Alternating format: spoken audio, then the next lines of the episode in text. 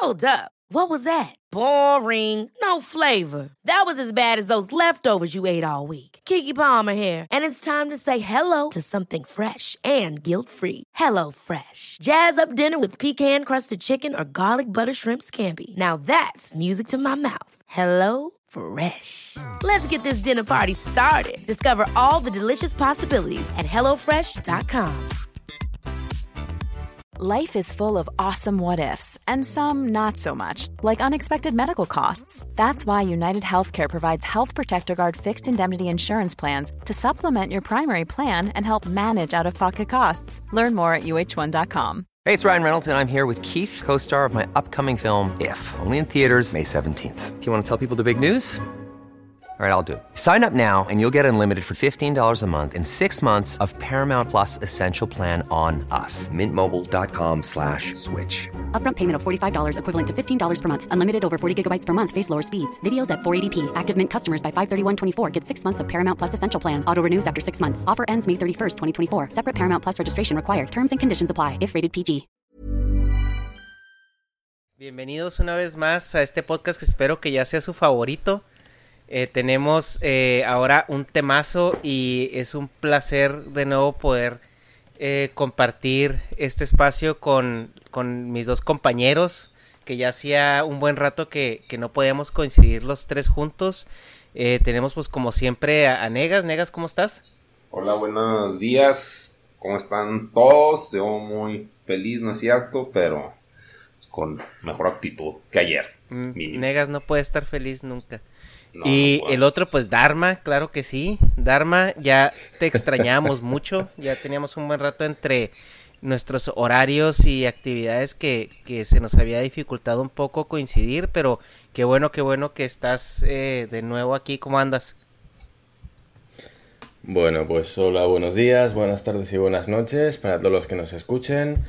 Eh, encantado de volver aquí bueno, pues yo no estoy tan, tan jodido como dice Negas, pero, pero ahí le andamos, bastante ocupado y bueno, encontrando un hueco para, para charlar con vosotros como siempre. Muchas gracias. Pues el, el tema que traemos ahora, eh, Negas eh, lo propuso en una ocasión porque hay como una...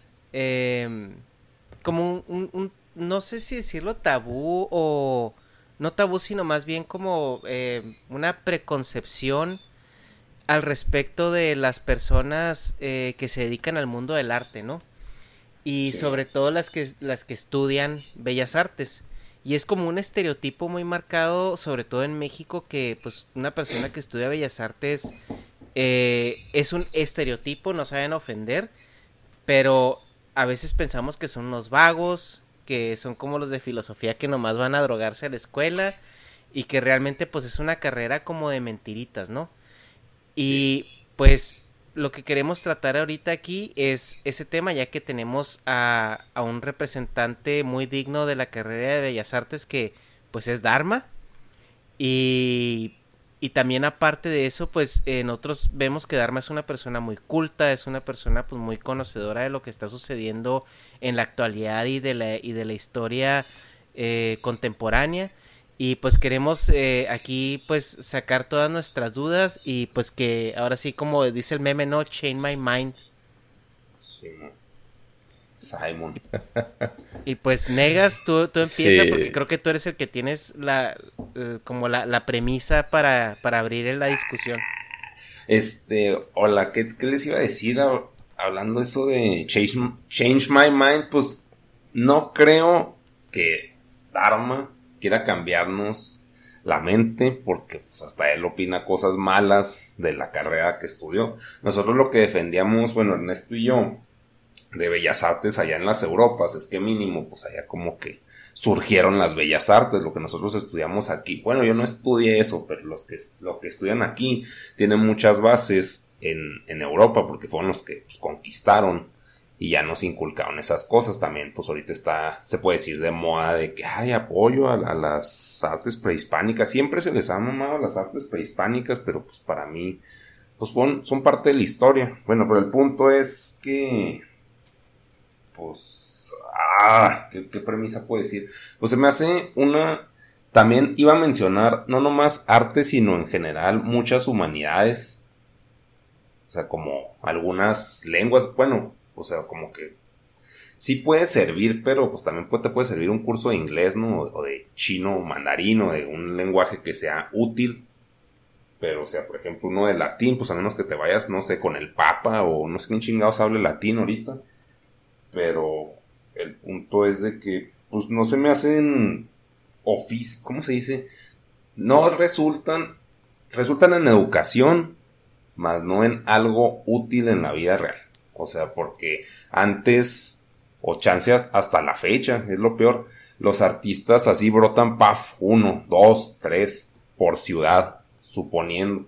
Entonces, como chingados, puedes tener una carrera con egresados con 20 güeyes que van a ser artistas y que ya están predenominados como tales, güey.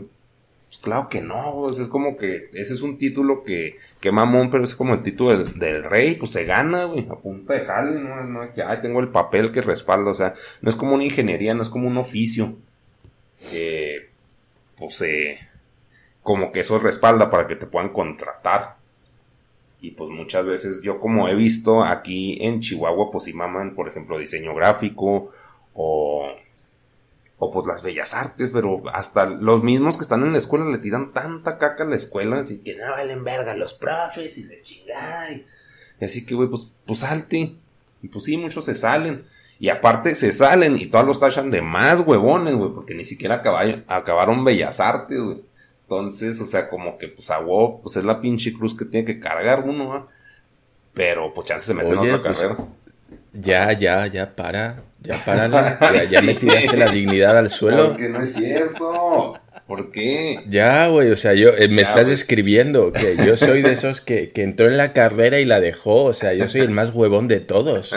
Pero es que no, o sea, no lo digo yo, lo dice la ciencia. Ah, no la ciencia, o sea. lo dice. Ese es el argumento de autoridad. Simón, máximo. Si no, pues cómo le gano, güey.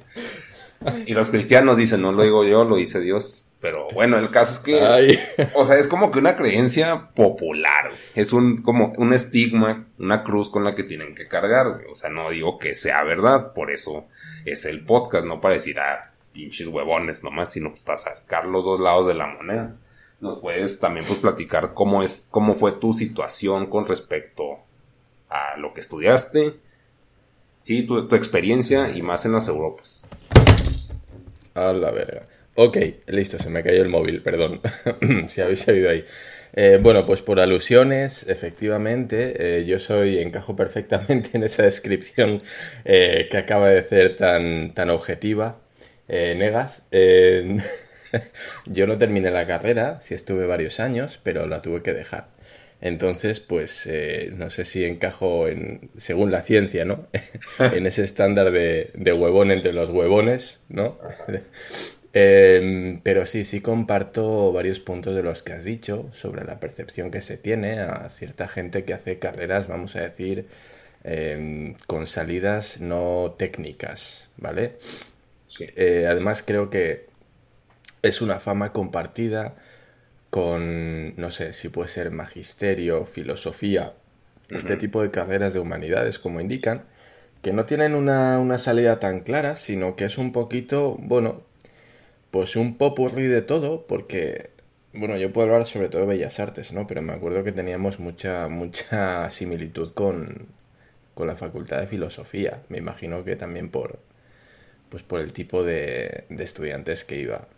Eh, voy a hacer un pequeño resumen de por qué estas carreras que yo acabo de decir, eh, yo las englobaría un poquito en el mismo ámbito. Y es que yo recuerdo que cuando yo era estudiante y, y veías, bueno, las notas que necesitabas para entrar en cada carrera, ¿no? Pues siempre las más difíciles suelen ser que si medicina o arquitectura, este tipo de carreras mucho más técnicas, mucho más de de sentarse delante de un libro ¿no? y aprender durante horas y horas y memorizar. En cambio, las notas más bajas, y estamos hablando bajas por debajo de un 5 incluso, era magisterio. Es decir, para ser arquitecto médico necesitabas un 8, un 7 y medio. eh, para ser profesor necesitabas un cuatro y medio.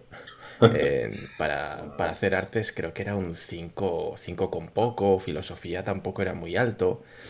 Entonces, bueno, pues eh, la fama puede, puede venir porque mucha gente que quería hacer carreras, digamos, con notas más altas, al final resulta que, que la nota de corte no les daba. Es decir, aquí en España está la selectividad, que es el examen que se hace para tener la nota de como una especie de nota media de todos los estudios que has hecho hasta la secundaria, hasta el final del bachillerato. Cuando tienes 18 años, haces este examen que se llama selectividad y, bueno, pues se hace una media con todas las notas que has sacado las asignaturas, ¿vale? Entonces, si yo quiero hacer arquitectura, vamos a poner necesito un 8, yo necesito sacar muy buenas notas en selectividad, porque si no, no me va a dar la nota y me voy a quedar fuera.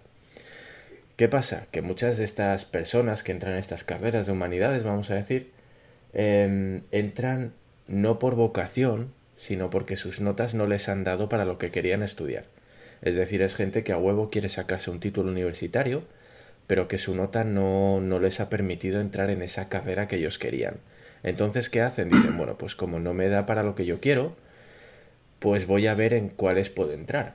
Y ahí están pues cosas como magisterio, ¿no? Que, en el ejemplo que he puesto era la que tenía la nota más baja.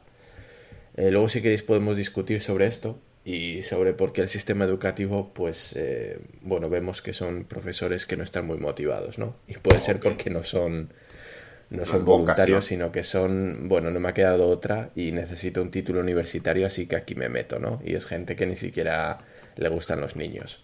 Sí, Pero bueno, Em, pues sí, pues es un poquito el tipo de gente que puede haber también. Tenemos que tener en cuenta entonces que no solo entra gente que, que tiene predilección por temas artísticos, sino que también entra gente que, que viene un poquito de rebote, ¿no? Dice, bueno, pues voy a probar suerte aquí.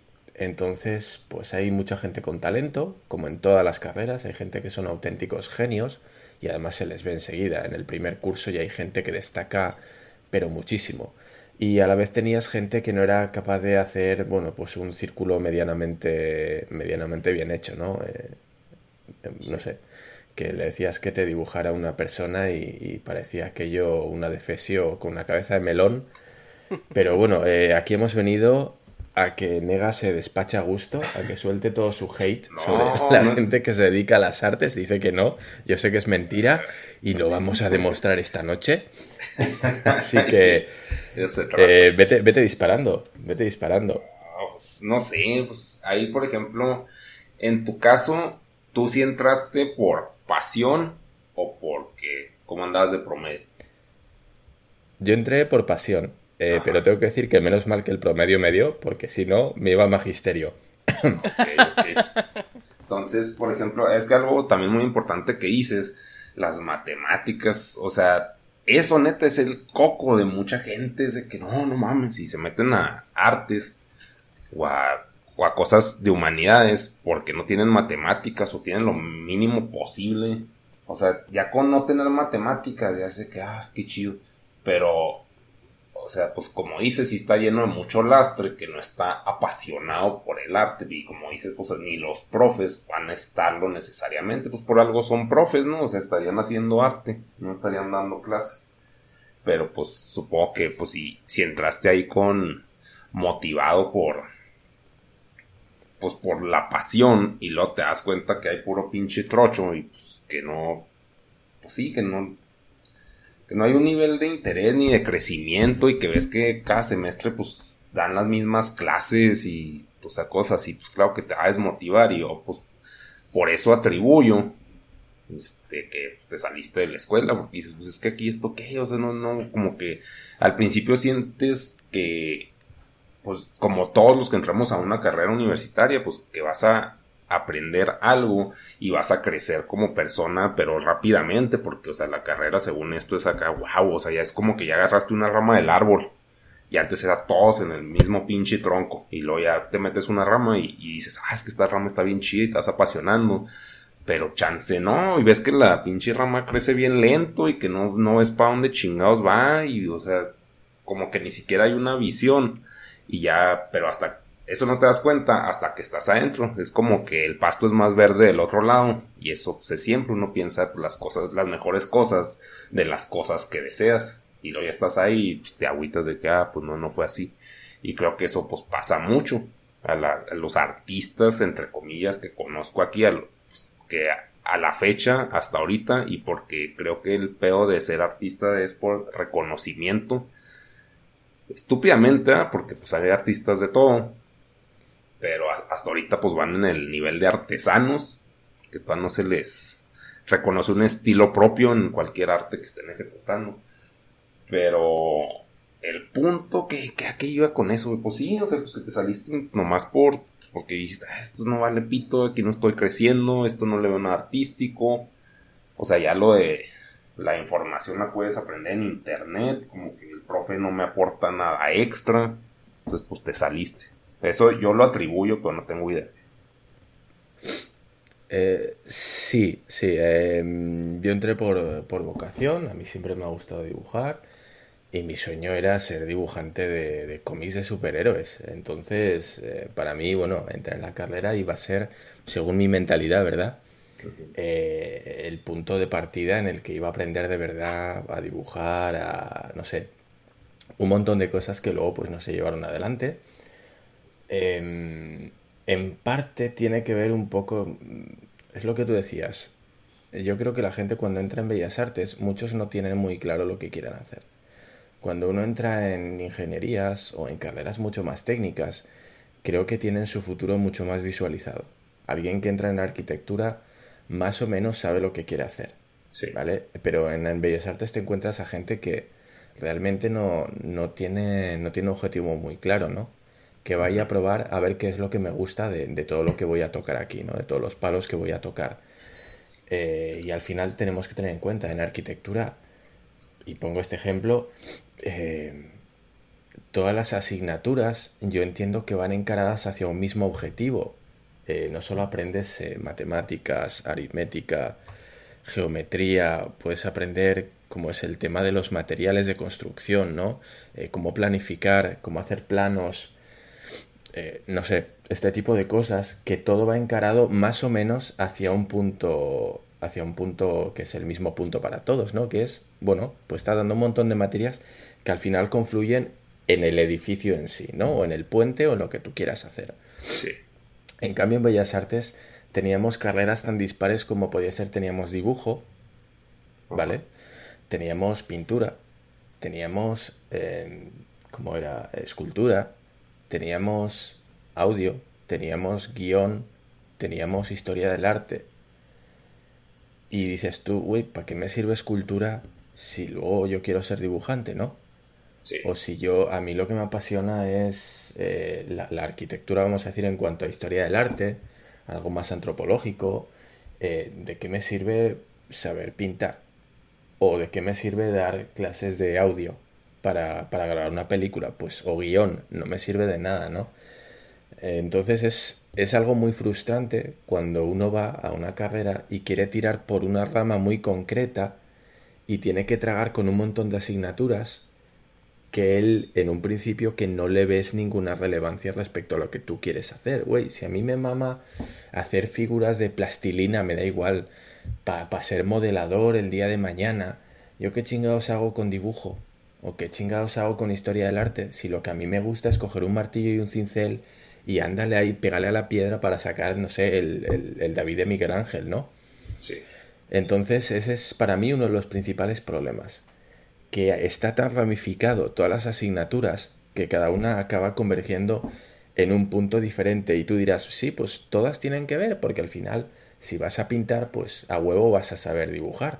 Eh, esto no es del todo cierto, ¿vale? Luego vemos que tenemos museos llenos de eh, cuadros que nada tienen que ver con el tema figurativo, ¿no? Que sería, bueno, pues las proporciones de la persona, sombras, eh, puntos de perspectiva, etcétera, etcétera. Eh, y vemos, pues eso, paredes totalmente blancas y, un borrón en el medio y ya, ya está. Y te vale 5 millones y el título es, no sé, Prado, Prado Lejano yo qué sé, mierdas de estas, ¿no? Que luego también si queréis podemos hablar de la deriva que ha tenido el arte, de dónde comenzó y a dónde va, ¿no? ¿Qué se considera arte hoy en día? Entonces, como es una carrera que toca tantos palos que a priori pueden parecer muy dispares, eh, en mi caso, por ejemplo, yo sufrí mucho descontento con eso. También tenía que ver con los profesores. Yo no me voy a excusar, yo nunca he sido buen estudiante. Esto lo tengo que admitir, vaya por delante. No quiero decir, ay, pues toda la, fue, toda la culpa fue de ellos, yo, yo, yo era bien aplicado y, aún así no, no conseguí, ¿no? ¿no? No me interesé. No, esto no es cierto, pero yo siempre pongo el mismo ejemplo. El primerísimo día que entré en clase de, de escultura, eh, se me quedó grabado a fuego la frase que dijo el profesor, que fue, aquí no venís a aprender, aquí venís a demostrar lo que sabéis. Y yo de ese punto dije, pues aquí mal empezamos. sí, a que vine, ¿no? O sea, pues eso lo puedo demostrar haciéndolo afuera. ¿Cuál es el punto de...? Sí, pues ya desde esa frase, pues ya mató a toda la carrera, güey. Así que, pues, güey, vengo a aprender, ¿no? Pinche, a bailarte. O sea, qué fácil. Acá, no, pues dame show, güey, entretenme. Pues no mames. O sea, ah, no sé. Sí, profe huevón. Pero, pues sí, no, no sé si aquí sean igual, pero, o sea, sí hay muchas. Como que mi crítica principal a las artes y a las humanidades es el pedo de mínimo aquí en México o aquí en el rancho, que es Chihuahua, que está peor que México, Ciudad de México. O sea, ¿dónde consigues trabajo de eso? O sea, chance si hay, por ejemplo, yo estudié ingeniería, no porque yo diga, ah, yo soy el ingeniero de la familia, de la chingada, o sea, no, es porque, güey, ¿qué hay aquí? Maquilas, expendios, que es donde venden alcohol, y, y ya. No sé, pues hay más cosas. A huevo hay abogados, a huevo hay doctores, o sea, pero son como que las de que a a haber trabajo de eso, entonces pues dije, pues si no me gusta nada y soy un infeliz, pues mínimo agarrar algo práctico, para tener un papel que respalde, que sé eso, para que me contraten en trabajos que sí existen, porque, o sea, sí consideré al principio estudiar diseño gráfico, pero gracias a Dios no lo hice. También porque digo gracias a Dios, porque Dios no existe, pero aparte es porque pues no tiene nada que pinche, o sea, cuando fui a, a la escuela de diseño gráfico aquí, pues todos como que es una burbuja de gente alzada. Que igual como tú dices, hay gente que resalta, pero resaltan entre la escuela, es como Harry Potter, de que, ay, es que Harry, la chingada, pero salió de la escuela y se hizo un pinche godines, o sea, como que en esa burbuja todos son maravillosos y mágicos y la chingada y los profes, no mames, vuelan y, o sea, todo está bien vergas, pero salen al mundo real y nadie los hace, güey. Aunque sepan hacer maravillas, pero, o sea, es como que un absurdo muy. Pues no sé, o sea, como que sí me da un chingo de cringe. Porque una vez fui a dar una plática a Escograph. Porque. Porque, pues pinches materias relleno, güey. Así de que le dijeron a, a la esposa de mi primo, que estaba estudiando en ese entonces, en Escograph. No, pues traigan a, a su don pendejo a que nos dé show. Obviamente el profe, pues un huevón, ¿no? Porque chingado no lo hace él. Entonces, pues ya fui yo, no, que el youtuber y la chinga. Y pues había el, típico rebeldín atrás, así de brazos cruzados, de que hmm, no me gusta nada. Y yo así, ah, pues sí, me identifico con ese güey. Pero, pues el güey, así nomás, pues yo estaba hablando de mi pinche experiencia en el DF. Que pues para mucha gente aquí es un puto mundo eso, porque pues no salimos del rancho. Entonces es de que, ah, wow, el DF. Y lo está contando, no, que Twitter y que Twitter funciona así. En ese entonces así funcionaba, bla, bla, bla. Y no, que pues YouTube así, todavía existía Instagram o no estaba en auge. Y luego el güey, pero es que, pues, qué chingados, o sea, así como que tú no sabes nada. Y le digo, güey, o sea, yo no estoy diciendo que sepa, yo estoy diciendo lo que pinche viví, güey. Yo no te estoy diciendo, o sea, yo no vine aquí a hacerme el vergas, Y además, o sea, si tú le vas a chingar, pues tú le vas a chingar y tú te vas a hacer vergas eventualmente, güey. O sea, como que el punto de, decir todo está mal. O sea, todos lo hacemos y todos somos bien más, no sé si más aquí o aquí lo percibo más, pero somos, nos quejamos de todo, de que todo está mal y si no lo conocemos está también, pues peor, güey, porque si no te conozco no vales verga. Esa es como que una filosofía muy pinche, pues, chihuahuita, no sé si sea a nivel nacional, pero, o sea, como que pinche escuela, pues, como que, no sé, como tú dices, a dónde apuntan. Y luego, pues, de diseño gráfico, pues, ¿cuántos pueden salir al, al año? Si es al año, no es por semestre, Este, unos 30, o sea, ¿dónde acomodas a tanto cabrón? Y suponiendo vaya 5 años antes, son 30 por 2, 60 por 5, 300 diseñadores gráficos en un pinche rancho jodido, o sea, ¿qué diseñas, güey? ¿O para quién? ¿A vos tienes que emigrar? Como que siento yo que alguien que estudia artes debe estar consciente desde que entra mínimo aquí donde vivo, que tienes que largarte aquí porque aquí no hay, o sea, no hay no hay una demanda de artistas como egresados. Porque los artistas para mí brotan así de huevos. Y está en pirata, no sé si viste. O la película de Maudie. Maudi. No, no, no me suena, no. Maudi. Pues acaba de salir en Netflix, acá en este lado del charco. Que es este. Es de un artista. Es la de la forma del agua. ¿Cómo se llama esa morra? Deja ver, espera, ahí te digo. Sale Sally Hawkins, si topas la, la artista. O Ethan Hawke. Ethan Hawke, sí. Ethan Hawke, pues es el esposo de la morra esta. Y allá anda valiendo verga y la morra hace sus pinches dibujos espantosos, güey. Y algún, de alguna forma se conecta con una riquilla y ya se hace arte, pero ella nomás pues hacía sus pinches, pues estaban pinches sus dibujos y hay una escena en donde pues va con un güey y el güey dice, el que les vende las pinturas, ah, mames, pinches dibujos también culeros y este, podría hacerlos mi pinche hijo y no valen verga, no sé cómo compran estas vergas. Pero dice, pues es que le dice el esposo, pues que sí pudo haberlo hecho tu hijo, pero pues no lo hizo. Te chingas. Y eso como que existió una demanda, pero una persona que pues nomás estaba produciendo y produciendo, que fueran sus pinches pininos feos. Y pegó. O sea, tuvo un alcance con una riquilla, porque también tiene mucho que ver los pinches conectes para ser considerado artista reconocido, pues te tienes que conectar con alguien que distribuye el arte, güey, porque pues, o sea, puedes estar haciendo un chingo de cosas bien bonitas, güey, pues están ahí en tu pinche cuarto, pues para qué, o sea, no, no sé, güey. Eso es el pedo de, del arte. Yo también, por ejemplo, si topas a Banksy, ¿no? Sí. Si te gusta o no. Sí, está chido, sí.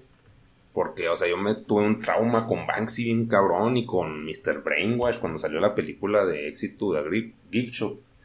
Y pues ese güey, pues tiene un chingo de dinero porque las obras que se avienta están ridículamente eh, complejas y a pues hasta tiene maquinaria que anda moviendo sus madres. O sea, como que el artista en sí, creo que en este punto ya se confunde con güey que entretiene, ¿cómo se llaman esos? Entertainers, no sé cómo se dice. Con los youtubers, sí, pues. o sea, porque por ejemplo, pues también estaba viendo el caso de un rapero que se llama Lil Peep, que pues es un chavalo que se murió de sobredosis de Xanax, güey a los 21 años y empezó su carrera artística a los 19, mamón. O sea, dos años, güey, creció un chingo, pero así ridículo, pero pues se fue a conectar a las ciudades que tenían los pinches conectes, donde estaba el medio artístico. Entonces, como que... Y el güey no iba a la escuela y nomás que usaba su Mac y pues no sé, y un programa que, que el Garage no, no sé cómo chingas cuál programa usaba, pero uno gratuito. Entonces lo ven como que, ay, qué modesto, hizo unas pinches rolotas y... Pero... O sea, es como que absurdo el nivel de reconocimiento que puede tener el arte de acuerdo al artista y del género como para tener que estudiar eso. O sea, yo por ejemplo de Van Gogh no sé qué chingados estudiaría, pero al mismo tiempo no se me hace muy complejo. Y, también dicen Tampoco digo yo soy Van Gogh, yo no soy nadie, es un pendejo que está hablando, ¿no? Nomás. Pero, o sea, ese güey dice, no, pues es que, según, no sé si has oído esa teoría de que, pues es que el güey dibujaba así porque así veía. Entonces así interpretaba las cosas como que era como si estuviera en ácido siempre, entonces todo le está dando vueltas. Por eso sus cuadros son así de pinches rayoncitos que así lo, veía él. Entonces ahí pues ya cambió un chingo porque no es meterle más valor de que, oh, es que el güey, este, transmitía, bla, bla, bla. O sea, es, no, el güey nomás veía las cosas así y así las pintaba porque así le daban los medios, las manos para pinche ponerlo, plasmarlo. Entonces como... Y no está mal, güey, pero de ese arte a un egresado en artes, a menos que seas historiador, como que no le veo un pinche punto, a menos que vayas a conectarte bien cabrón con los de la escuela. Pero aquí te digo, la escuela es más competitiva que de conectes. Y pues siempre la que la gente que mejor conecta pues es la más atractiva y la más pinche carismática. Y eso no se ve en la escuela. Pero pues negas, hay algo que tú eh, mencionaste ahorita acerca de escoger las profesiones según donde estés.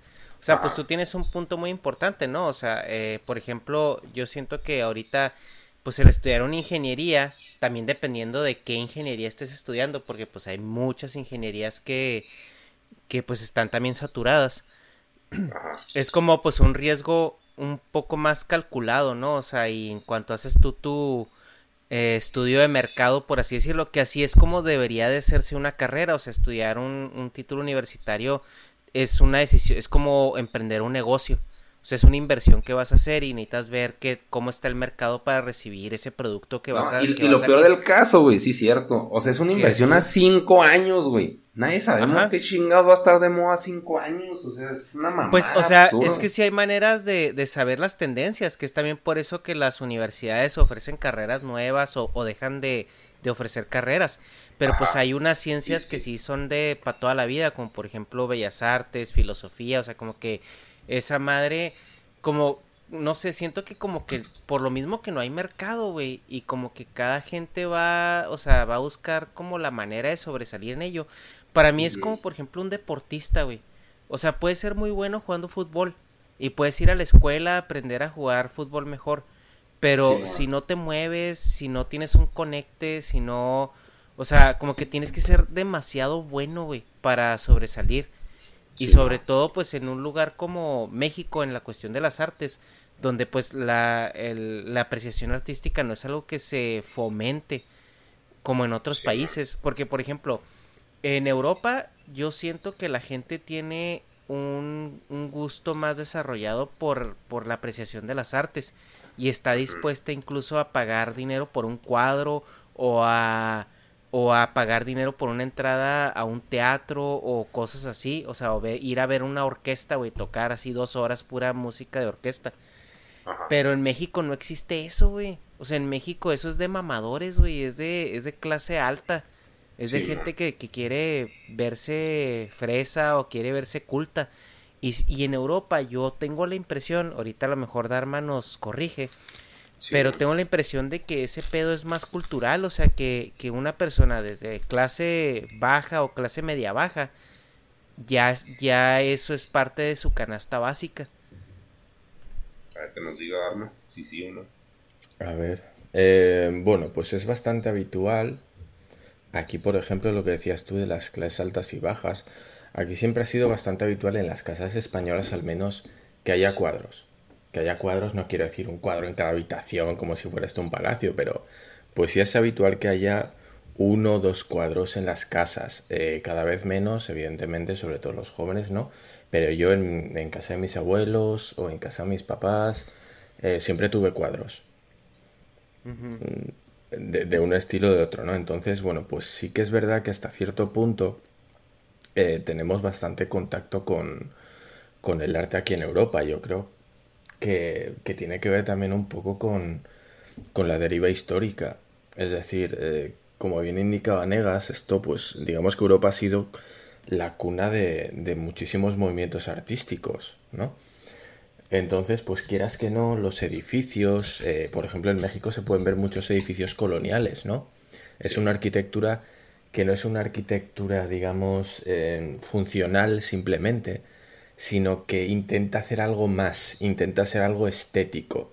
O sea, no, no son bloques de viviendas porque sí, no son cuatro paredes y un techo que hacen una casa, sino que intentan meterle, no sé, pues unos pilares o o unos grabados o tienen, no sé, unos decorados en las ventanas o las, no sé, sí. este tipo de cosas, ¿no? Entonces aquí en Europa sí es muy habitual ver eh, edificios históricos, hay muchísimos, eh, tienes las iglesias, tienes las catedrales, entras en una catedral aquí, en una iglesia en, en España, por ejemplo, y es que no es una, no sé, pues yo eh, cuando estuve en México tenía, tenía muchas inquietudes por ver esas comparativas, porque bueno, pues yo venía de Japón y Japón nada tiene que ver, pero pues digamos que compartimos cultura, ¿no?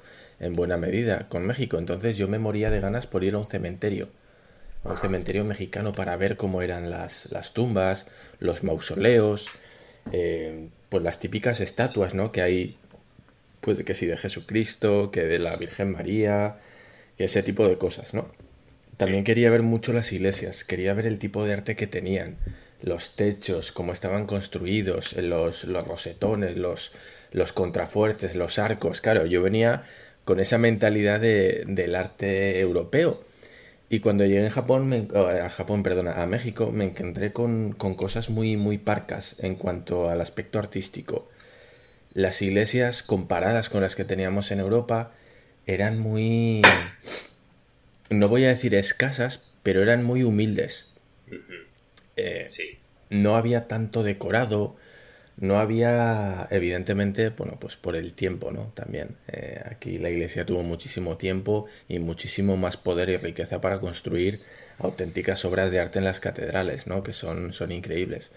Eh, también en la en, perdón, en el cementerio, cuando fui, prácticamente todas las tumbas eran iguales. Era una loseta y ya y tenían el mismo diseño repetido tres veces, o sea, parecían hechos como en serie, como si hubieran sido fabricados uno detrás de otro, nada más le cambiaban el nombre de la persona. Y aquí en las iglesias, en las iglesias, joder, en, el cementerio que tenemos aquí donde yo vivo, porque es un cementerio muy pequeñito, pero, hoy entras y si estás a las siete y media, a las ocho de la noche, que es cuando lo suelen cerrar, ves, ves la luna a través de las, de las nubes y parece que estás viendo Transilvania.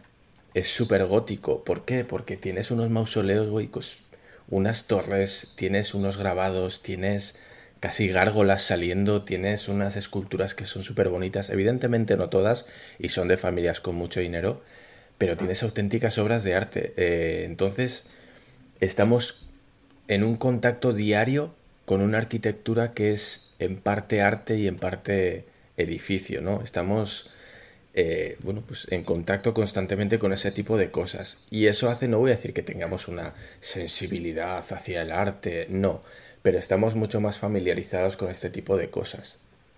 Eh, lo que decía Ernesto, ¿no? Hasta qué punto la gente de México consume arte de manera involuntaria como lo podemos hacer aquí en, en España, por ejemplo, ¿no? no lo sé. No.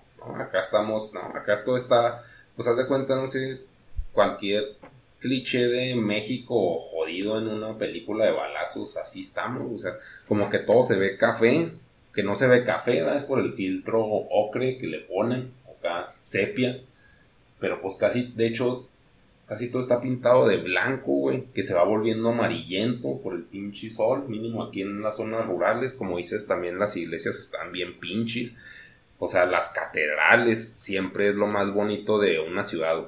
Dice, ay, vamos al centro a ver la catedral. ¿Por qué? Pues porque así fueron los pinches conquistadores que pusieron ahí. O sea, eran los que más arte traían y sabían. Ya los que hacían eso, pero las pinches, las iglesias de los jodidos, pues las hacían así con adobe, están todas culeras. Sí están muy frescas porque es adobe. Eh, sí están muy ventiladitas, pero sí son palos con tierra así hecha mierda y, también los cementerios sí son, pues es un, ¿cómo se llama? Una fosa común, eh, hecha en cajones, porque si no, el arte, o sea, si no se lo ponen a los vivos, güey, pues menos un pinche muerto que está valiendo verga y ya no importa, güey. O sea, sí es muy diferente ese tipo de cultura y nunca lo había pensado así. Y yo, a mí por eso no me llama nada la atención o sea, mi mamá, por ejemplo, de que sale de viaje y, ay, no, que vamos a la catedral. Y yo, ¿por qué? Todas son iguales, güey, es la misma mierda. O sea, porque estoy en México, pero chance allá de una iglesia a otra, ni siquiera siendo la catedral. Si es así que, no mames, pinche jalezote. Y como tú dices, hasta los panteones. O sea, es como si vas a un yonque de carros y ves puros Mustangs o cosas así clásicas, pues dices, como chingados. Bueno, yonque es donde está la basura de los carros es como un cementerio de carros, o sea, ver pues, cosas chidas, pues no, esperas a ver, es pura pedacería. Pero sí, cierto, sí no había pensado en eso. Lo único que me llamaba la atención, ir a ver, y nos pusieron así un simulacro en México, y, pues, gracias a Dios que pude ir, güey. Dios que no existe, a ver su pinche iglesia. ¿Cómo se llama esta madre? La, la capilla Sixtina, pero eran unas pinches lonas, güey, pegadas. O sea, era como que para que sientas que estás ahí y que no podías tomar fotos porque sus lonas se les decoloran o no sé qué chinga, no sé qué era, güey, era como...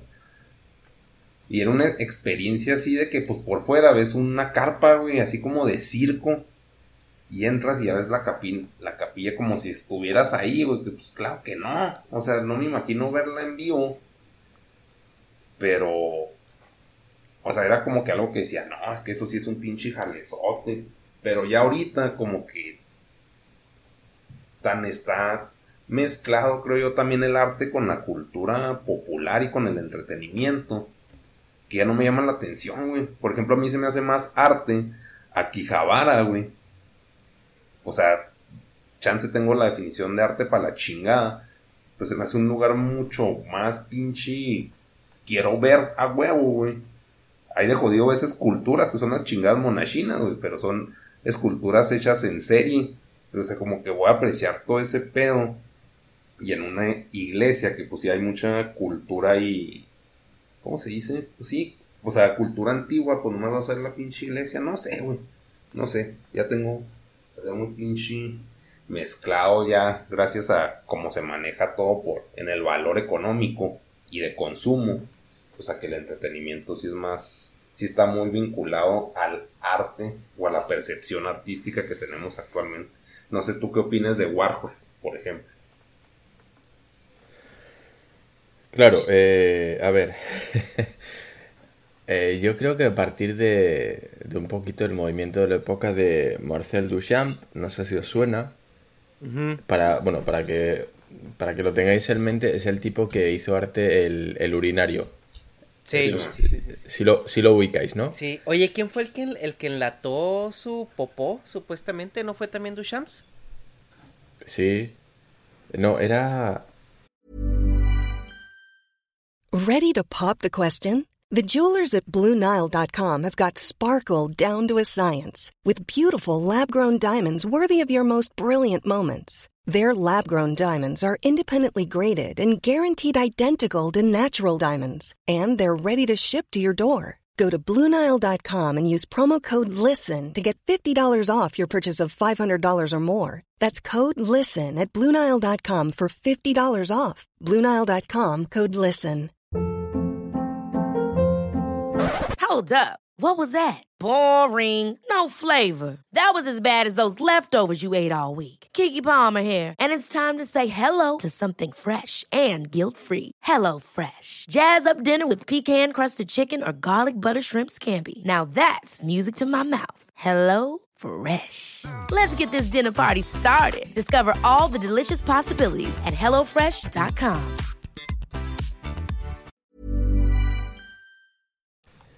Que, que no, no. No sé si era Duchamp, un tal Catalán también podía ser, pero sí, andaban en esa onda, ¿no? Y esto, bueno, por ejemplo, eh, ahora, ahora quería ir a ese punto, que qué es el arte, ¿no? ¿Qué considera cada uno el arte? Piero eh, Manzoni. ¿Hasta qué punto? Mira, pues era otro. Eh, Pero entonces, es que cuando uno... Dime. ¿Qué decías de Duchamp, perdón? Ah, no, no, pues que un poquito a través de, ese artista, ¿no? Que puso, puso un poquito en, eh, evidencia lo que, en lo que se estaba convirtiendo el, arte, ¿no? El tipo quiso hacer una especie de sátira, quiso reírse un poco de la deriva que estaba tomando el arte y de que cualquier mierda, eh, con perdón, cualquier mierda puesta en un museo, en una vitrina, ya era considerada arte directamente, ¿no? Eh, como diciendo, bueno, si lo pones en el lugar adecuado y lo pones en una vitrina, se va a vender, ¿no? Eso ya, ya es arte independientemente del mérito que tenga. No es la primera vez que se han llevado una obra de arte de un museo pensando que era una parte de la basura. Esto todos, todos lo hemos oído. Sí, sí, ha salido en periódicos. como la, señora la, limpieza. La señora limpieza, sí. Sí, sí, yo me acuerdo hace, hace no mucho además. No sé en qué museo era. La señora de la limpieza eh, tiró una obra de arte pensando que era parte de la basura. O sea, porque probablemente se veía como basura. Claro, claro, pues imagínate, o a lo mejor incluso era una bolsa de basura, literalmente. Si tú pones una bolsa de basura y no sé, le das dos brochazos, ¿eso en qué lo convierte? ¿En arte o sigue siendo una bolsa de la basura pintada? Entonces, bueno, pues eh, este Duchamp quiso un poco reírse de eso. ¿Cuál fue su sorpresa cuando esa obra de arte que había hecho para ridiculizar la deriva que estaba llevando el arte eh, se convirtió en un icono? O sea, el tipo intentando reírse de esa gente, eh, resulta que lo fagocitaron, ¿no? O sea, convirtieron esa, esa burla en arte. Con lo cual yo creo que el tipo dijo que se pare el mundo, aquí me bajo yo. Eh, no lo sé, no sé. Por eso digo, ¿qué, es arte, no? Mm, yo te digo, mira, yo me puedo pasar, no sé, un mes haciendo un, proyecto, haciendo un mural o dibujando un cuadro eh, que no se va a vender. Hace el Negas cualquier dibujo, culero, digo Negas, digo, eh, no sé, un youtuber famoso, no, no digo Negas porque estás con nosotros, pero me da igual, es Rubius o Fernand Flo o cualquier youtuber de estos que conozcáis de habla hispana, eh, hace un cuadro bien culero con cualquier tontería y se vende, güey. Sí, se vende. Pero es que ahí estás hablando del toque de Midas, que es lo mismo que tiene eh, Duchamp. O sea, tenía una credibilidad Entonces, ¿qué es más importante? ¿Qué es más importante? ¿El arte, la técnica o el toque de Midas, que todo lo vende? Este, pues mm. depende de a qué quieras llegar. O sea, si estás hablando de negocio, pues sí, el toque de Midas. Si estás hablando de, pues, interpretación o manifestación de, de sentimientos, pues el güey que se tarda mil años. Pero, pues, te digo, ya está tan pues mezclado, o sea, la percepción popular con, con el arte, porque antes el arte era nomás de los, de los ricos, ¿no? O sea, pues ellos pues las catedrales no creo que las hayan hecho pinches don nadie.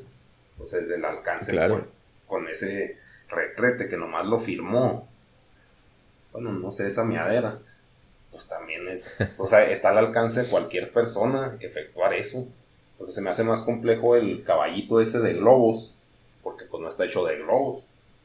Eso pues ya tiene como un cierto valor artístico extra, pero lo otro no tengo idea.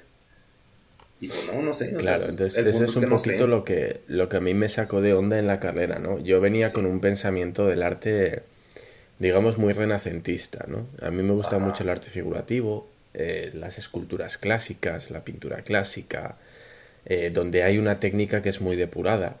Y yo pensaba que eso iba a ser lo que me iba a encontrar en, en la carrera. Y resulta que, bueno, lo que me encontré son cosas como un proyecto de fin de, de curso, en el que una chica llevó unos folios, unas hojas en blanco, y en cada hoja tenía dibujada, bueno, tenía escrita una nota, ¿vale? Entonces tenía pues diferentes hojas en la que tenía do, re, mi, fa, sol, la, si, ¿no?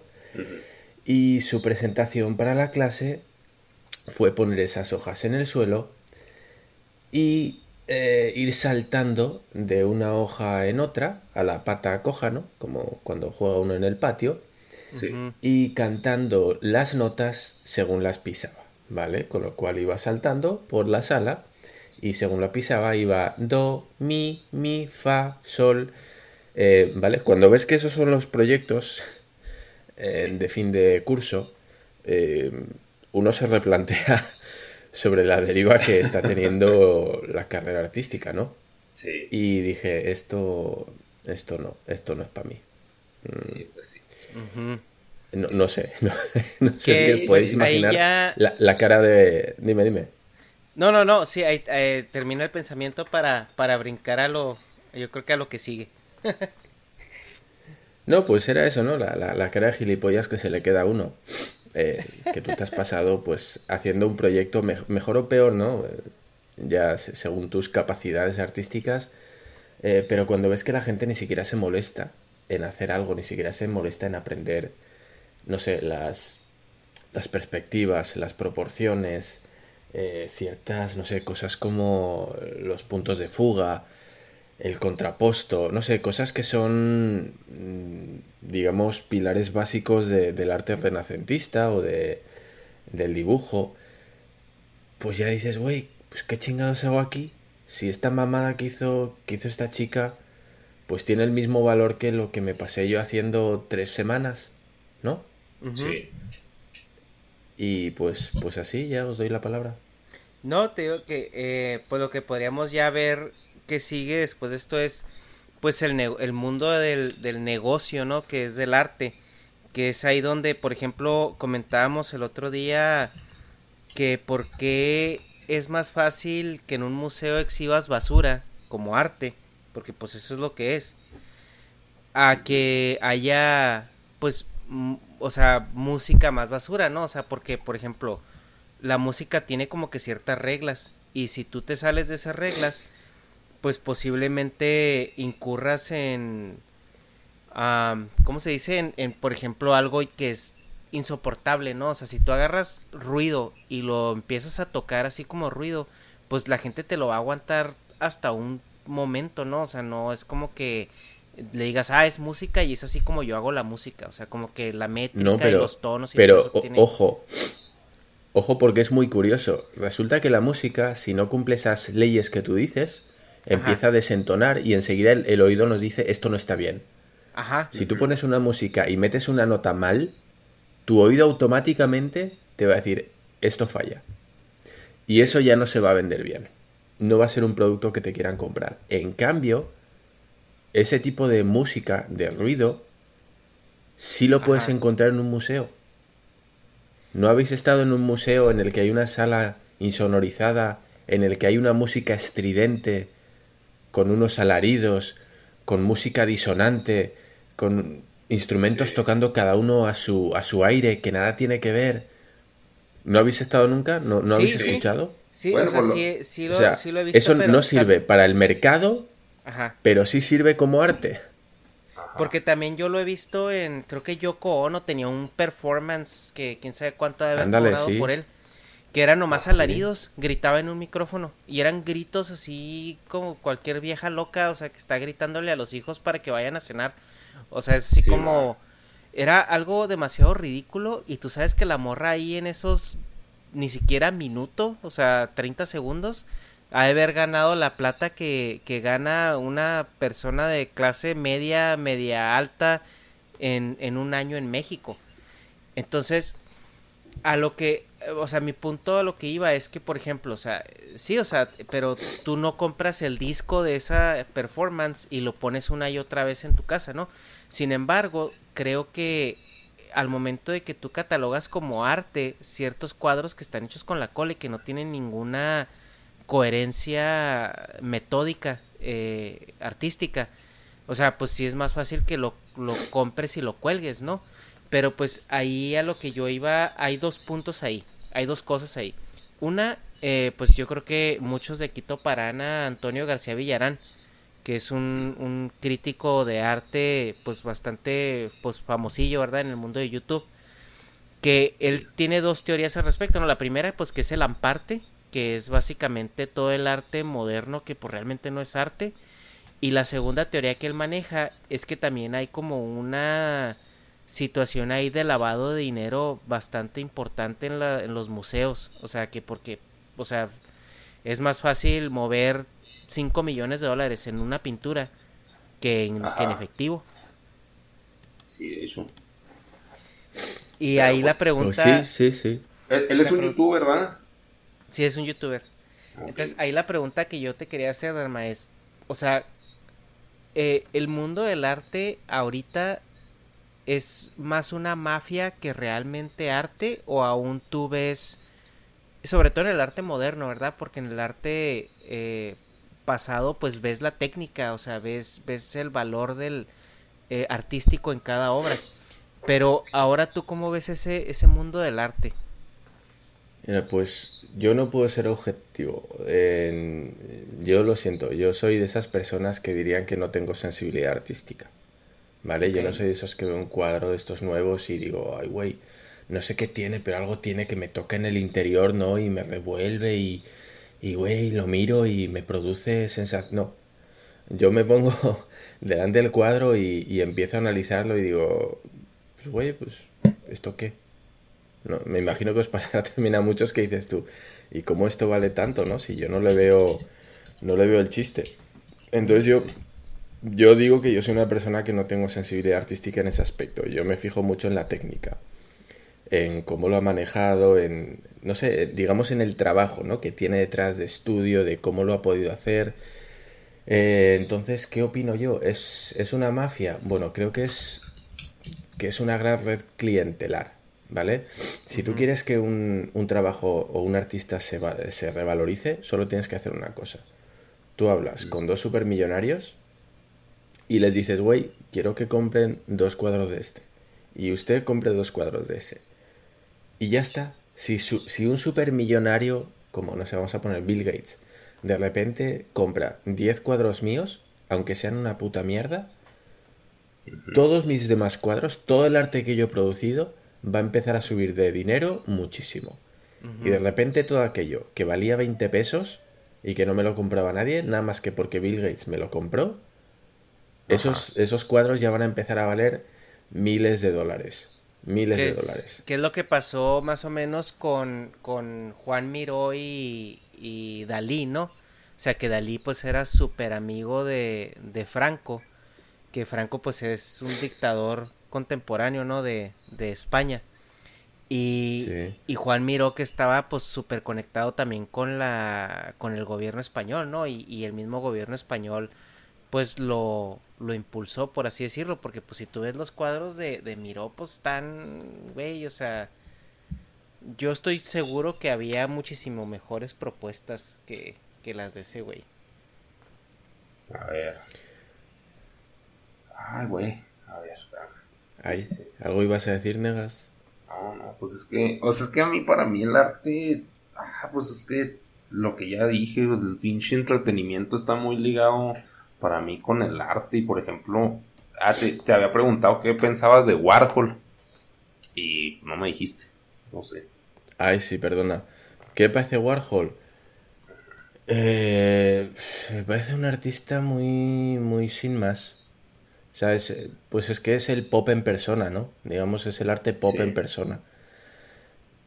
Es como Haring, Kate Haring, o estos que, que ya dices tú, güey, pues, ¿dónde está el arte? Son, sí, o sea, como estampados para camisetas, están chidas, pero Ajá. hasta, hasta qué punto, pues, tendrías tú, no sé, un cuadro, pues el, el de los botes estos, ¿no? Que tiene, o, o de la Marilyn Monroe con su cara estampada en diferentes colores. ¿Hasta qué Sí. punto lo tendría yo colgado en casa? Pues no, la verdad prefiero un póster de los Vengadores, ¿no? pero, pero, pero bueno, entiendo, entiendo y yo creo que esta es una de las premisas del arte contemporáneo. La intención, ¿no? La, el, el estilo sobre la sustancia. Es decir, cuenta más lo que tú quieras contar y yo creo que esto, pues todo lo hemos visto, ¿no? Que es, la obra en sí no es nada del otro mundo, puede ser una cucharilla en el suelo, tal cual, literalmente, o una silla pegada en la pared, Ajá. porque sí, no sé, o sea, me, me estoy inventando ahora obras, pero seguro que hay algo muy parecido, si no exactamente igual, ¿vale? Sí, sí, sí. Y no es lo que hagas, sino lo que cuentes. Si yo pongo una cucharilla en el suelo, tú dirás, ah, pues yo voy y la recojo, ¿no? Alguien se la habrá caído. Pero si ves la cucharilla en el suelo y te empiezo a contar que, no, mira, esta cucharilla representa eh, la, la hambruna, ¿no? La hambruna de la posguerra, en el cual murió mucha gente. Y esa cucharilla representa eh, que, que no hay nadie, que no hay nadie que la use. Porque murieron muchas personas, no había comida, entonces la cucharilla pierde su esencia. Porque tiene una función, que es alimentar a personas. Entonces en un mundo en el que ya no hay alimentos, las personas pues se están muriendo, la cucharilla perdió su función. Sí. Y si te cuento yo toda esta narrativa, y yo te lo he contado así mal e improvisado, pero hay, hay gente que se trabaja mucho este tipo de discursos, ¿no? Sí. Entonces tú es cuando empiezas a decir, ah, pues sí, no había pensado en eso, mira, no, ahora sí ya le veo ya el punto, ¿no?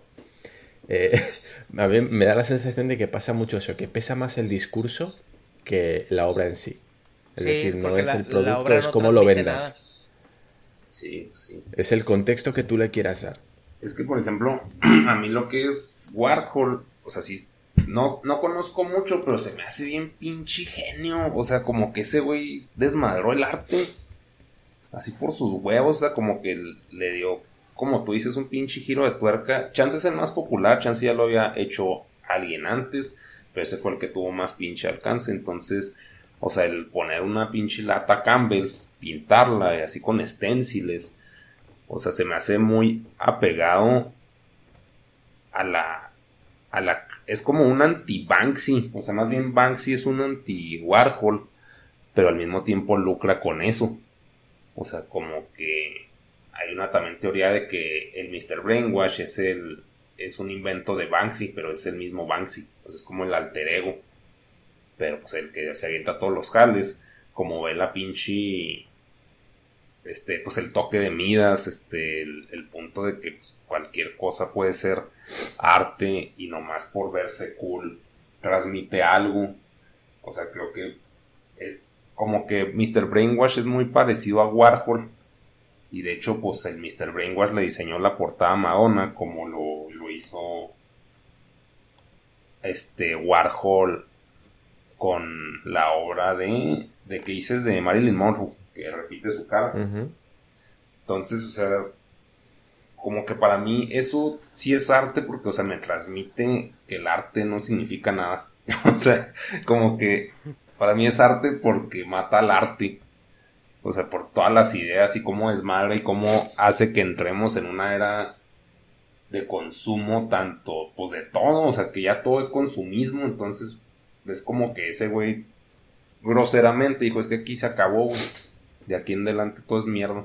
O sea, claro que sí va a haber arte, pero como que ya va a ser tan indefinido, va a ser tan abstracto, tan, tan ilegible, que pues no vas a poder juzgar si eso no es. O sea, eso se me hace muy chido, o sea, muy grosero. Y también hay una, una escena pues, de una película que va pues otro artista a cagarse la Warhol porque no vale verga. Pero no me acuerdo. Bob Dylan va y lo acá como que lo murosea y se va. Pero así que Bob Dylan, no, el pinche artistazo y la chinga. Salud.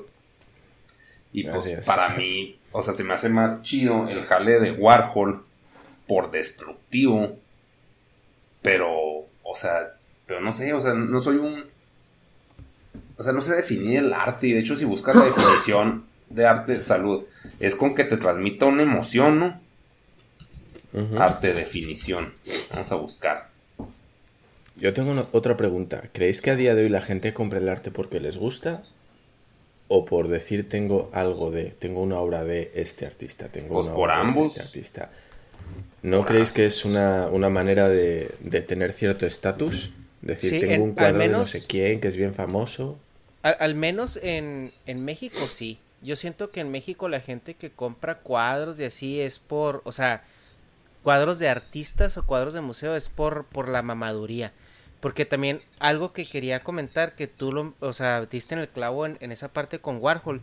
O sea, era un, era una, mm, como un artista pop, ¿no? Entonces siento que ese movimiento que yo casi estoy seguro que lo empezó Warhol eh, de bajar como el arte a términos en que cualquier gente normal como que lo entendiera o sintiera que lo puede apreciar. También revolucionó esa como el, en el colectivo normi de, gente que, que quiere que quiere sentirse o sea, mamador porque ya aprecia el arte. Entonces, no es lo mismo estar viendo un cuadro, no sé, de Velázquez a estar viendo un cuadro de Warhol o sea, el cuadro de Warhol lo, lo aprecias súper fácil, ¿no? Porque como que entiendes el contexto rápidamente, ves una lata de Campbell, ves a Marilyn Monroe, ves, y como que la gente te dice, ah, es que ese güey, ese güey está, este, es súper famoso y es un súper artistazo, y entiendo la obra, no mames. O sea, porque cuando he ido a museos, eh, por ejemplo, mi, mi, mi esposa, ella sí llevó historia del arte y estudió en Francia y todo ese pedo. Entonces, cuando íbamos viendo el, los cuadros del Museo del Sumaya, el que está en Ciudad de México, o sea, ella veía los cuadros y decía, ay, mira, esos trazos son de tal época y tal estilo y, y los y como que seguramente debe ser un cuadro de fulano de tal. Y nos acercábamos y lo veíamos y sí, era un cuadro de fulano de tal de esa de esa época que ella comentaba yo no tenía ni puta idea de qué estaba viendo, ¿sí me explico? O sea, obviamente mi percepción era, ah, es un cuadro bonito, O sea, está bien hecho. Pero todo ese trasfondo yo no lo entiendo. O sea, yo, yo no sé de eso. Entonces, si tú me pones ese cuadro que tiene todo ese trasfondo que lo sabes con un cierto background de educación al respecto. Y si tú me pones un cuadro de Warhol que realmente es tan simplista y tan sencillo como puede ser, pues obviamente tú como tu persona sientes el ego menos destrozado. Entonces, ¿qué es lo que pasa? Que te, te dejas llevar por esas corrientes de arte más diluido, que es como súper sencillo y simplista, pero que a ti te permiten pertenecer a esa élite de gente que aprecia el arte. que de otra manera no podrías hacerlo. Es que sí y no, o sea, como que sí, o sea, lo que tú dices sí pasa, güey, pero pues, o sea, la pregunta de Arma, o es una o es otra, pues para mí son las dos, güey. O sea, si hay mamadores, hay mamadores, hay güeyes que nomás compran porque lo pueden comprar, puedo tener un Banksy, porque bueno, este es un artista que a mí me gusta. Si yo lo pudiera pagar, yo lo compro, güey. Pero no para decir, ah, tengo un Banksy, sino porque me mama su pinche idea o lo que me transmitió, güey. Pero otro güey que si le alcance, ese sí lo va a comprar por mamar, güey. Porque pues es un coleccionista. Es como yo que compro monas chinas y no las conozco, güey pero me gusta. Y o sea, es como que es un mono, es un mono, es un como veo muy. Como que puede ser de los dos lados. Así como a la morra esta, la, la de la película de Maudi, que les digo Modi, pues es una morra que pues no vale verga, pero. Y la, sus obras las vendía pues baratas, güey. Y se la compraban pues hacia el mayoreo, o sea, como se puede decir artesanías. O sea, como que pues puede haber de los dos, así pues como una señora que va y compra algo bonito para la sala, güey, para la pared, un cuadro, pues no creo, o sea, la puede comprar porque, ah, se ve bonito, no porque, ah, lo hizo don artista vergas. O sea, como que allá ahí la señora chance nomás está cayendo en el consumismo, porque compra algo por pura estética, más no por el valor artístico, güey, siendo que el arte, pues, es estético, pero puede ser un producto genérico. Entonces, o sea, pues como que es algo tan pinche, pues para mí tan indefinido, güey, que todo puede ser arte. Y volviendo al punto, ¿para qué chingados estudias arte si puede ser tan abstracto? Como dice también Dharma, o sea, la música, si está muy regida por las matemáticas, entonces hay cosas que no van, por decir, o sea, un ejemplo muy pendejo, 1, 2, 5, no, 1, 2, y luego sigue menos punto 14. Es de que, chingados no va, güey. O sea, no va por pedos armónicos, por periodicidad. O sea, pero hay muchas. Pero en el arte no. En el arte visual, no auditivo, sí hay mucha pinche disonancia con eso. O sea, como que sí es más. Está más abierto a interpretación. Y de hecho, pues bueno. Es, es, que en la música no te puedes salir con la tuya con esas mamadas, güey. O sea, como dice Dharma, puede haber una performance en un museo, pero no sale de ahí, güey. O sea, sí, está mucho más filtrado esa parte. Pero es que, ¿qué te iba a decir? Es que, por ejemplo, pues Alexa, güey. Ella mama mucho a un baterista que le dice que está tumbado. Y yo, pues, pero haz de cuenta que en lugar de ser tum, tan, tum, tan, tum, tan, es tum, tan. O sea, como que entra antes, pero entra, no sé, un octavo antes. Entonces, como que por el hecho de que eso es muy difícil de hacer, porque tú llevas el ritmo de tum, tan, no, o si no, no subdivides en, no sé, en 8 o 16 o en un chingo, y entras un pinche, se puede decir, no segundo, güey, una instancia antes de, de la métrica ya por eso, por ese grado de dificultad, está bien vergas, pero yo lo oigo y lo, pues es que la está cagando ese güey, porque no está entrando a tiempo, güey. O sea, para mí tiene más sentido el reggaetón que ese güey. Porque pues ya de jodido entra a tiempo. Pero, o sea, también es una pinche ofensa decir eso. Porque hasta a mí me duele, me dolió decir eso, güey. Pero, o sea, pero es considerado arte por el valor técnico extra. O sea, como que no lo va a apreciar un pinche, como tú dices, alguien que aprecia Warhol no va a apreciar, pues no sé, otra cosa más artística. Y yo porque aprecio Warhol, entonces pues yo sí soy un normie del arte. Pero si es, no sé, por lo mismo, ¿para qué chingados te metes a estudiar eso? Sí, y es, Pues, es una parte que yo he visto mucho, pues que el arte se está yendo a ese, como a ese lado, ¿no? O sea, a la cuestión masificada. Y no Ajá. tanto masificada porque, porque antes no se, ap- no, la gente no le gustaba el arte, sino que siento que también el arte se ha dejado de lado en el sistema educativo moderno, güey. Al menos en, en, Sí, en. América, en todo el continente americano, eh, yo no veo ningún país donde una, un estudiante de secundaria o de preparatoria lleve materias como historia del arte o cosas así. Sí. Eh, Tienen que Pero- ser programas educativos muy, muy elitistas. Por ejemplo, en el TEC de Monterrey, que es la universidad más chorcha y más pija y más fresa de, De de México. todo, de todo México. En Ajá. la prepa sí llevan unas materias que son historia del arte.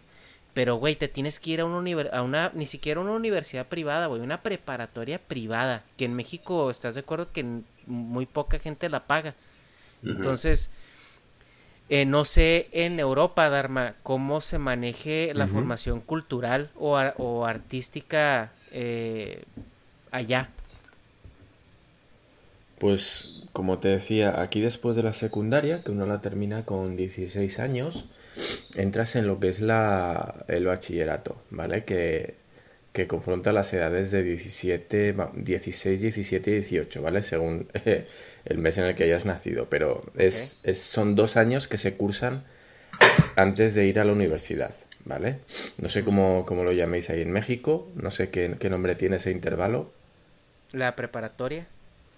la preparatoria. es Bueno. prepara- a ver, de, Sí, preparatoria dices que terminas a los 18, ¿no? Sí. Y Pues luego, ¿qué sigue, dices? La universidad, Ah, sí. Sí, pues está creo igual. que igual nosotros. ¿sí?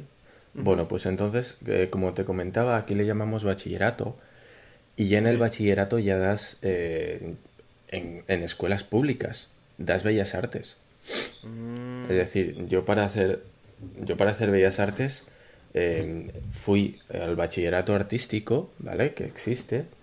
Y ahí ya dábamos historia del arte como materia. O sea, ya aprendíamos sobre todo arte clásico, no sé, cosas como mm, los pilares, tipos de pilares que hay. Pues está el dórico, el jónico, el corintio y el salomónico. Y se divide en las siguientes partes: el capitel, la base, y luego tienen el arquitrabe, el friso. O sea, aprendíamos todas las partes de la arquitectura clásica. sí. ¿Vale? Entonces cuando uno había entrado, yo aprendí mucha más historia del arte en, en el instituto, en este bachillerato, que, que en Bellas Artes. En Bellas Artes fue punto y aparte. Pero, pero sí, de con 16, 17 años eh, tenías en colegios públicos historia del arte. Es Ah, que también. Y es accesible para, para todo el mundo, o sea, son colegios públicos. Pues es que también Entonces hay- sí tenemos, digamos, eh, acceso a ello, ¿no? ¿no? No hace falta irse a, un, a una institución elitista para, para tener acceso al arte. Sí, es que ahí, por ejemplo, ya estás rompiendo con lo que, pues, no sé, Ernesto pensaba de la pinche, de la educación artística en Europa, porque está cayendo exactamente, o sea, después del bachillerato, o sea, eso sí está más avanzado que aquí, porque aquí no necesariamente en, en la prepa, güey, llevamos arte, nosotros sí, porque somos fresones, mecos, pero, ah, bueno, este, pero, por ejemplo, el, o sea, como que lo que es la carrera de Bellas Artes, también está despreciada por los mismos aspirantes artistas, güey. O sea, tú, por ejemplo, pensabas que no, ¿no? Y era como que el punto era lo que íbamos a alegar también. Que allá chance había un chorro de cosas que no estaban como aquí. ¿O no? Pues yo no sé cómo está en México. eh, eh, bueno, comentándolo con vosotros me decís que la sensación que tenéis es que no es una carrera muy exigente y que es un poquito viva la fiesta, ¿no? Que va ahí la gente como, bueno, hablando mal y pronto, lo- los porretas, ¿no? Los que no quieren estudiar nada, los que dicen, ah, pues me meto aquí porque, porque ya que no, aquí voy a la fiesta y voy fumado a clases y bla, bla, bla, ¿no? Entiendo un poquito que hay esa imagen. Eh, en parte es verdad, yo voy a contar un par de anécdotas. Eh, yo me acuerdo que en la facultad, en la, en el colegio de Bellas Artes, al principio, cuando yo entré, luego ya no, había una máquina expendedora, un vending machine de estos, que tenía cervezas. La quitaron al año y medio porque, bueno, evidentemente no era, no era buena idea. el lugar más, más idóneo para poner una máquina con latas de cerveza. Porque al final, en vez de ir a clase, lo que hacíamos era hacer pirámides con las latas. ¿Vale? Entonces decidieron quitarla. Em, pero bueno, sí, sí tenías gente que, que bueno, pues que venía de, de, un pensamiento sobre el futuro un poquito más libre, vamos a decir, no tenía el futuro tan claro. Decía, jo, a mí me gusta esto, a mí me gusta dibujar, como era mi caso, ¿no? O a mí me gusta hacer mis vídeos caseros.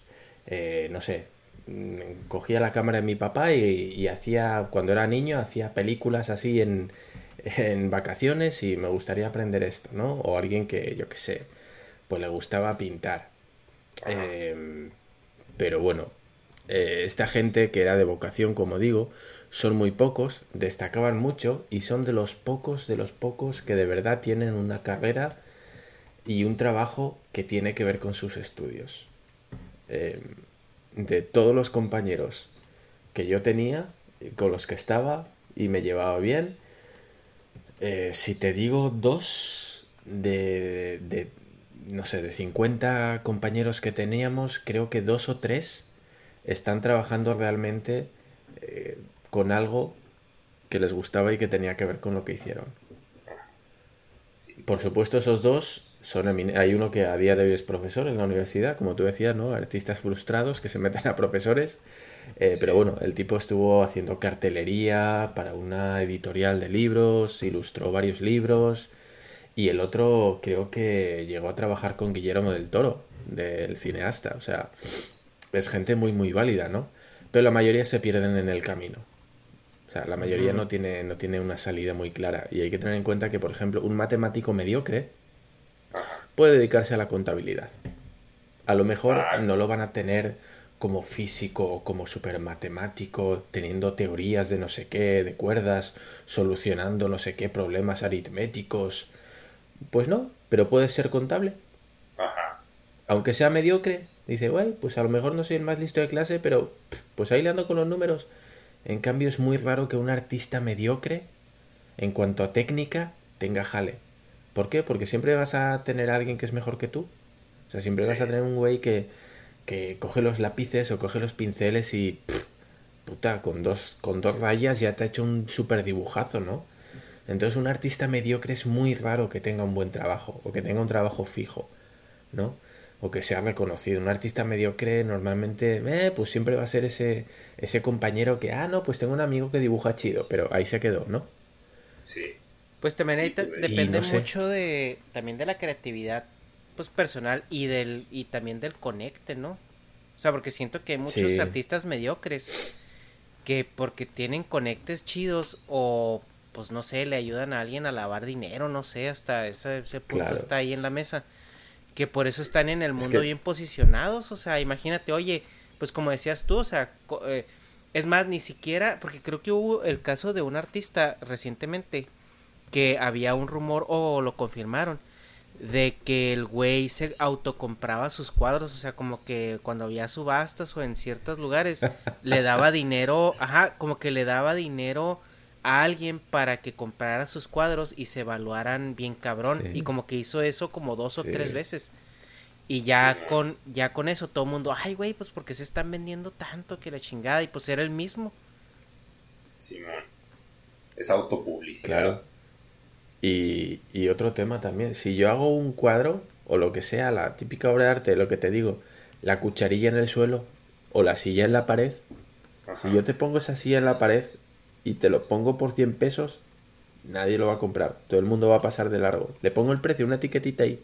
No, pues esta obra de arte, 100 pesos. ¿Qué vas a decir? No mames, 100 pesos, pinche silla en la pared. Pero si yo le pongo 50 mil pesos, ¿A qué cambia la historia? A que la gente se va a parar y va a decir, ay, 50 mil pesos, ¿qué tiene esto? Vamos a mirarlo.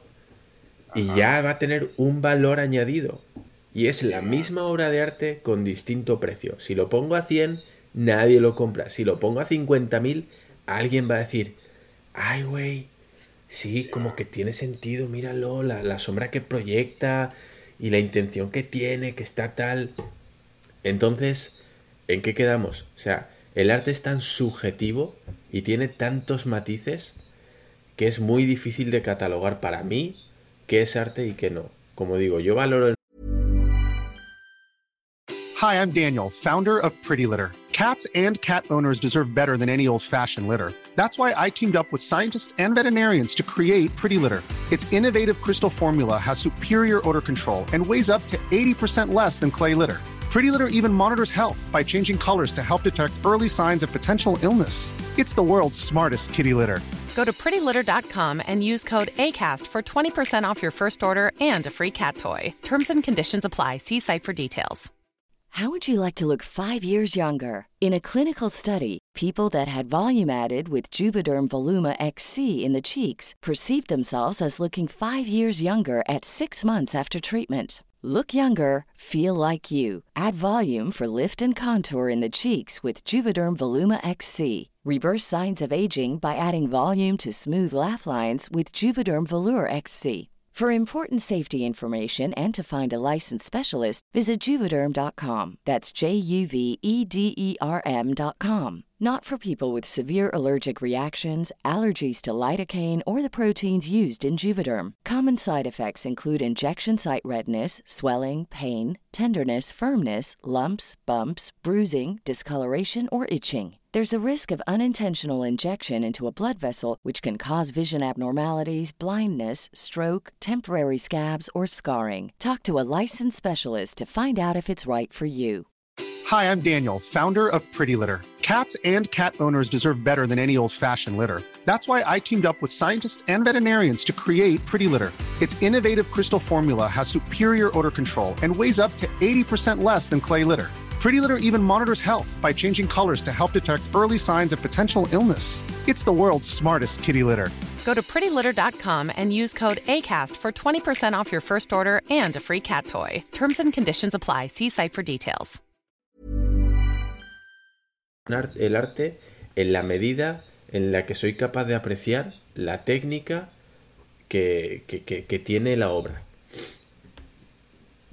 No sé para vosotros qué es o cómo valoráis una obra de arte. Yo, por ejemplo, Pues- vuelvo, no sé, pongo otro ejemplo. Yo sí entraría, sí pagaría por entrar en una exposición de, no sé, Francisco de Goya, por ejemplo. Ajá.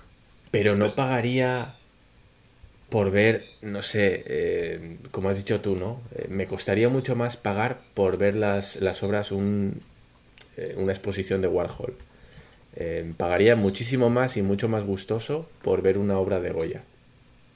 Sí, pero pues, sí, pero es que ahí, por ejemplo, estamos hablando pues, de periodos muy, muy, muy diferentes. Y chance, pues, o sea, pues sí, tu apreciación de arte es más, se puede decir, clásica que, y menos comercial. Y algo, ahorita que decías eso de, de Warhol, se me hace en pirata porque había una tienda aquí en México, bueno, en DF, que se llamaba Pepe Jeans. Pinche mexicana. Iba bien o lo que fuera, si eran caros. Entonces hicieron un como collab con, pues con Warhol. No, no está vivo Warhol, vaya, ni sé. No. Pero, No, o sea, no, bueno, no. con el que maneje a Warhol, que a huevo es un producto ese güey, ¿no? Y, y si alguien hace algo de Warhol con un sello oficial, pues es porque pues hay alguien que lo maneja, hay una empresa detrás. El caso es que tenían un chingo de latas de Campbell's, así como de. como el triple de su tamaño original, pero vacías, de decoración. Obviamente con. Pues no sé si estaban exactamente como la, la pintura. Esta de. de Warhol, que supongo que sí. Entonces yo fui y les dije, eh, véndanme una. Y me dijeron, no. Le digo, ¿por qué no? Lo- es que toda la gente viene y nos pregunta por esas pinches latas, pues no las podemos vender. Y yo, pues qué pendejos, güey. Pues ahí está el negocio, si no te compran las. Pues la- sí. El crossover de los pantalones con tus pinches. con Warhol. O te lo compran dos, tres chicharos, que tienes un chingo de latas que están ahí juntando. O sea, pues, polvo. Y son de utilería. Y las quieren, güey. Pues véndelas.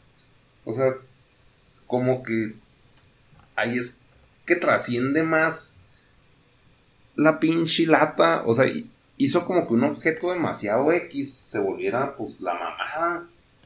Y que yo lo quiera comprar después. O sea, pues sí, pues sí, pues qué pendejo. O sea, ¿por qué chingados? Pues ahí compra la pinche sopa a la tienda.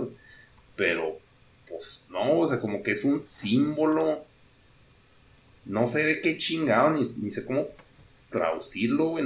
Neta, si vinieran los extraterrestres y nos oían hablando, bueno, a mí, sí, pues es que estos pendejos están hechos mierda, güey. O sea, ¿cómo, ¿cómo, les explota tanto el cerebro con algo tan simple? Pero pues porque, no sé, güey. sí, pero eh, te, voy a cambiar el artista, ¿vale? Entiendo que eh, en el mundo del arte pop tiene cierto atractivo para todo el mundo, ¿vale? Es la intención y además es visualmente muy atractivo, es decir, está hecho para vender, ¿no? Digamos que está hecho para, para, consumir. Vale, vamos a cambiar Warhol y vamos a hablar de Pollock, por ejemplo. ¿Sabéis quién es Pollock? Sí, el de los rayones. Eso es.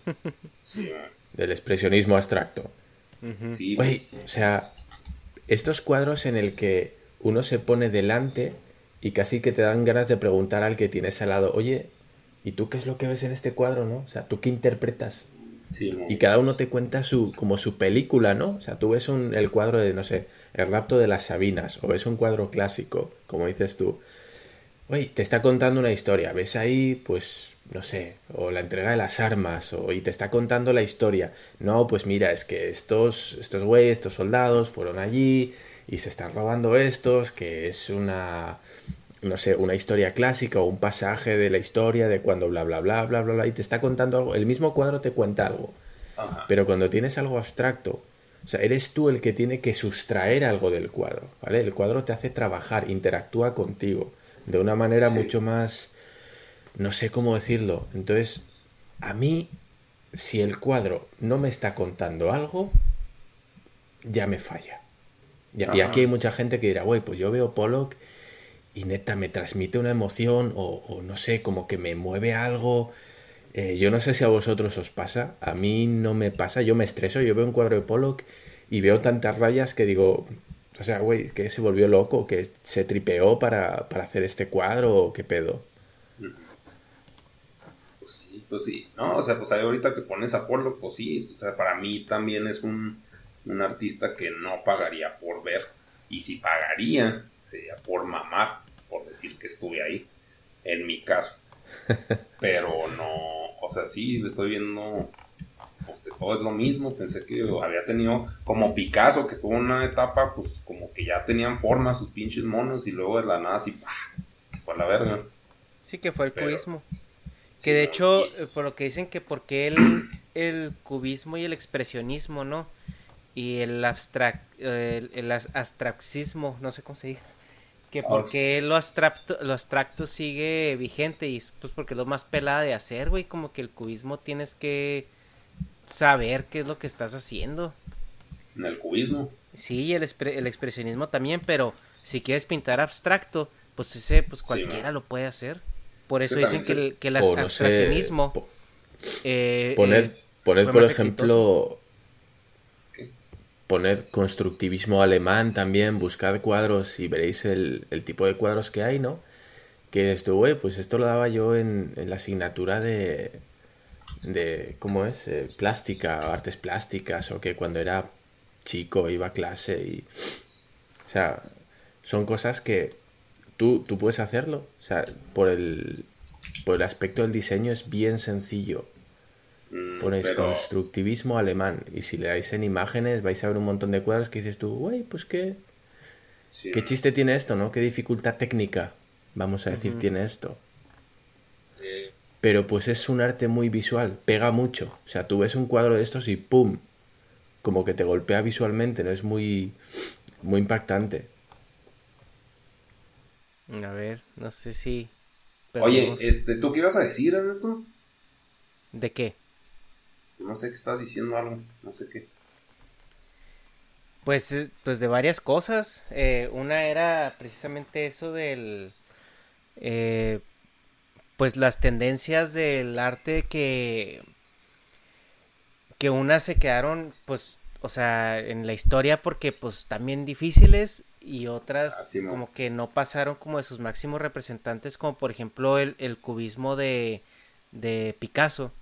O sea, Sí, porque pues eran, son cosas como que pues muy difíciles, ¿no? O sea, por ejemplo ahorita, imagínate la gente que estudia y tiene la habilidad para hacer una obra así como tipo renacentista, güey. O sea, que tipo los cuadros de, de Da Vinci o de... Sí, pues Alex Ross, ¿no? De los cómics.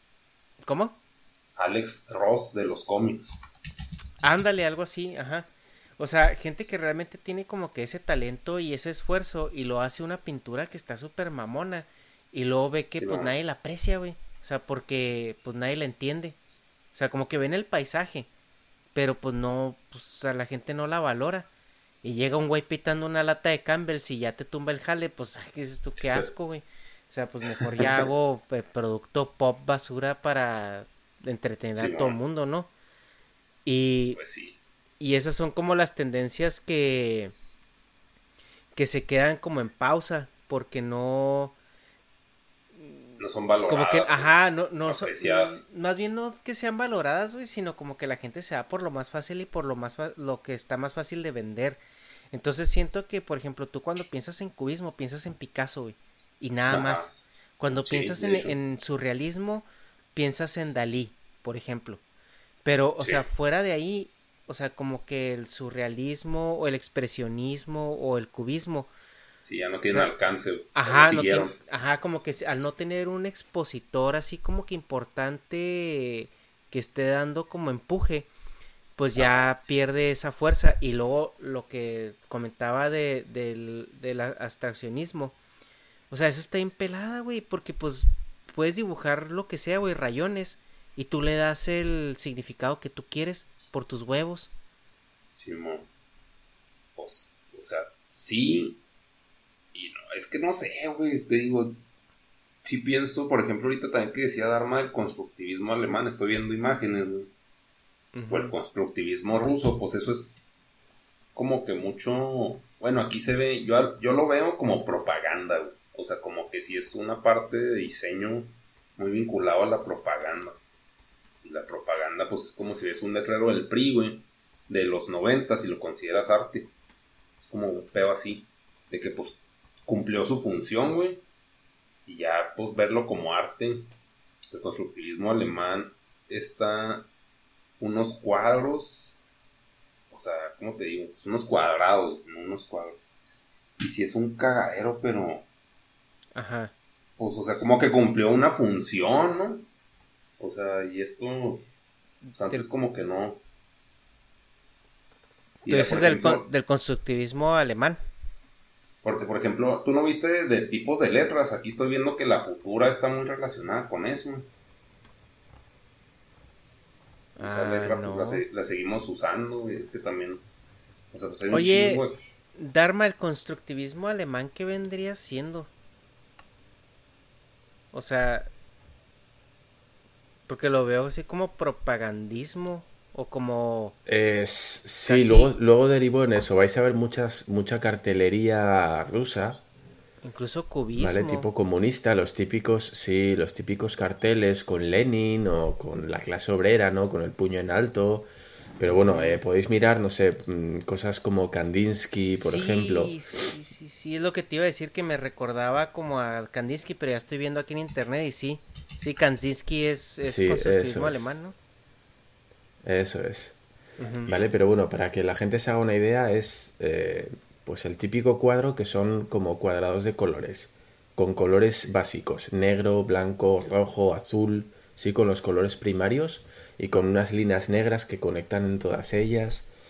Em, también tiene parte de, como es collage, este tipo de cosas, ¿vale? Y, y no sé, no sé, es, es muy impactante. La verdad es que también veis que para cartelería vale mucho. Además, a mí me encantan este tipo de, de carteles, no sé, me, me parecen súper bonitos. Creo que Molotov tenía un cartel que era de este, de este estilo. También hecho con... Como rusos. Con estilo de propaganda. Sí, propaganda, eso es propaganda soviética. Simón, sí, aquí está. Rusia con amor. Sí. Ah, pues no, no- no me acuerdo cómo era, pero creo que tenían uno, sí. Entonces, pues sí, o sea, hay muchas derivas del arte, muchísimas cosas.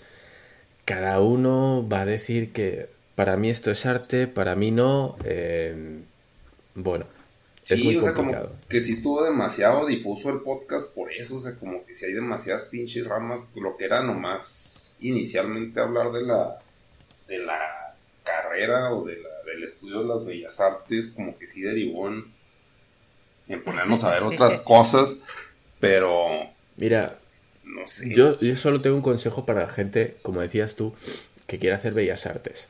Ajá, Mira, sabemos que artista puede ser cualquiera. A día de hoy, ¿vale? ¿Por qué? Porque no hace falta el estudio de una técnica muy depurada. Eh, pero físico no vale cualquiera. Para ser físico tienes que estudiar. Tú no puedes de la nada, o habrá alguno, pero vamos, eh, son cuatro tocados por la gracia de Dios, los que en, en su casa van a estudiar por su cuenta y ser astrofísicos maravillosos, ¿vale? Pero el, el 99,999% de la población no va a ser astrofísico de un día para otro y estudiando en su casa, sino que va a necesitar de una formación universitaria, mínimo. Pero artista sí puede ser cualquiera. Entonces yo os digo, por favor, mi consejo como artista frustrado es el luego sin, resenti- sin resentimiento además, ¿eh? Yo no, no odio el arte, ni mucho menos nos penséis que, ay, ya está amargado porque no terminó la carrera. No, ni mucho menos. Eh, pero yo os recomiendo, si os gusta el arte o si os gusta dibujar o diseñar, tened en cuenta que eso lo podéis hacer en casa. O sea, podéis estudiar, podéis mejorar muchísimo en casa, podéis desarrollar una carrera artística en vuestro tiempo libre y desde casa, con todas las taras que tiene eso, ¿no? Es decir, eh, tendrás tu trabajo y no tendrás tanto tiempo, pero lo puedes desarrollar a un nivel profesional o semiprofesional. En cambio, hay trabajos que no vas a poder desarrollar en tu casa. ¿Vale? Ser ingeniero civil eh, no se aprende en casa. Ser, no sé, técnico en sistemas de refrigeración no se hace en casa. Eh, son, de verdad, son cosas que requieren de, de estudios, de, de mucha teoría, de mucho aprendizaje. El arte al final se te puede dar bien o mal, pero siempre le vas a poder dar salida desde tu casa. Y a día de hoy con, todos, con todo el internet donde puedes colgar todos tus dibujos, diseños, pues todavía más, ¿no? Eh, mi, mi recomendación es esa, meteos en una, en una carrera o estudiad algo de lo que haya demanda en el mercado, que tenga una salida clara, que diga, si estudio esto, voy a hacer esto, ¿vale? Si tú estudias diseño, no sabes si el día de mañana vas a ser diseñador, o vas a ser cajero en un supermercado, o vas a estar poniendo hamburguesas, ¿vale? Entonces, yo de verdad, y creo que aquí Negas estará conmigo, estudiaros algo que tenga una salida práctica. Una salida al mercado directa. Que digas tú, güey, yo sé hacer estos diseños, o sea, diseño me refiero en cuanto a ingeniería. Yo sé construir esto, yo sé hacer funcionar esta máquina, yo sé tal. Porque si yo voy a, a día de hoy a un lugar y les digo, güey, pues yo sé hacer monachinas con plastilina, ¿qué me van a decir? Ah, pues qué chido, ¿no? Sí. sí, Entonces, Pues no es sé, que- esa, es, esa es mi recomendación. Sí, es que tocaste ahí un punto clave porque la formación académica, pues como lo decía, es una inversión. O sea, no. mm, no puedes. Eh, como aventarte así a, a estudiar una carrera, porque es una inversión de tu tiempo, son cinco años de tu vida, es, es el, el dinero que te vas a gastar en hacerlo y todo. Para, para algo que pues puede ser que sea un hobby o lo que sea. Y, y la cuestión aquí en las artes, eh, las bellas artes, desgraciadamente, incluyendo la música, es que si no tienes claro un camino para llegar a, a ese autosustentabilidad de, de tu disciplina, pues probablemente no deberías de estar estudiando eso. O sea, esa es la realidad. Y es lo que lo que comentaba eh, una persona, un economista que se llama Peter Schiff, que dice que ese, o sea, estudiar una carrera por tener un título, pues es de las peores cosas que puedes hacer, porque al final del día, eh, si tú no sabes sobre todo, ¿no? O sea, si tú no calculas bien el riesgo, no calculas bien la inversión del producto que quieres vender, que pues tú eres el producto, eh, puedes quedar bailando con toda esa inversión y todo ese tiempo de tu vida y además de todo con una deuda que probablemente no puedas pagar. Entonces eh, es importante que como, como dice Dharma, pues o sea, tengas bien claro eh, de qué vas a vivir primero, ¿no? Y siento que la cuestión de las bellas artes también depende mucho del medio donde estés y también del talento que tú tengas naturalmente. O sea, por ejemplo, si tú sabes dibujar muy chingón y ya tienes identificada una manera de, de sobrevivir o de, de ejercer esa, eh, ese talento que te gusta, entonces ya el estudiar debe ser como un paso después de que tú ya identificaste la manera de sobresalir en ese medio. Es como, no sé, o sea, por ejemplo, me imagino que Negas, pues Negas estudió una, una carrera de ingeniería, pero probablemente eh, ya después de que él empezó con los monos y todo eso, pues ahorita a lo mejor para Negas, si, le, si, si hubiera podido ya llevar cursos que no sé si lo has hecho, Negas, de, de animación o de eh, cursos incluso de pues de diseño gráfico, no sé, no sé si eso ya es como un complemento, pero al final del día Negas tiene pues un papel que lo acredita como un producto que es bastante eh, consumible, pues ajá, en el mercado local. Ajá, de, de, un mercado que existe, o sea, y que pues no se va a ir. Al menos pues yo la veo extremadamente difícil que se vaya ese mercado. Pone que ya ahorita a estas alturas ya soy obsoleto porque salen como vómito, muchos, y pues ya por, por la edad y por no tener familia soy menos contratable, güey. Y menos explotable porque también pues sé cuánto cuestan las pinches cosas mejor que un recién egresado. Pero en su momento, al momento de salir, al momento de estar graduado, pues sí fue más útil, creo yo, que un título de diseñador gráfico, a menos que hubiera migrado al DF. Porque sí intenté, pues cuando en mi tiempo sabático hacer, pues meterme al pedo de diseño gráfico, pero, o sea, mi compu ni siquiera tenía RAM, güey, para abrir el Photoshop, pues estaba hecho mierda, entonces, o sea, hasta para eso necesitaba paro, aunque tuviera, se puede decir, talento dentro de lo que se consideraba un producto, o sea, de creación de, de efectuar un trabajo que se me remunerara.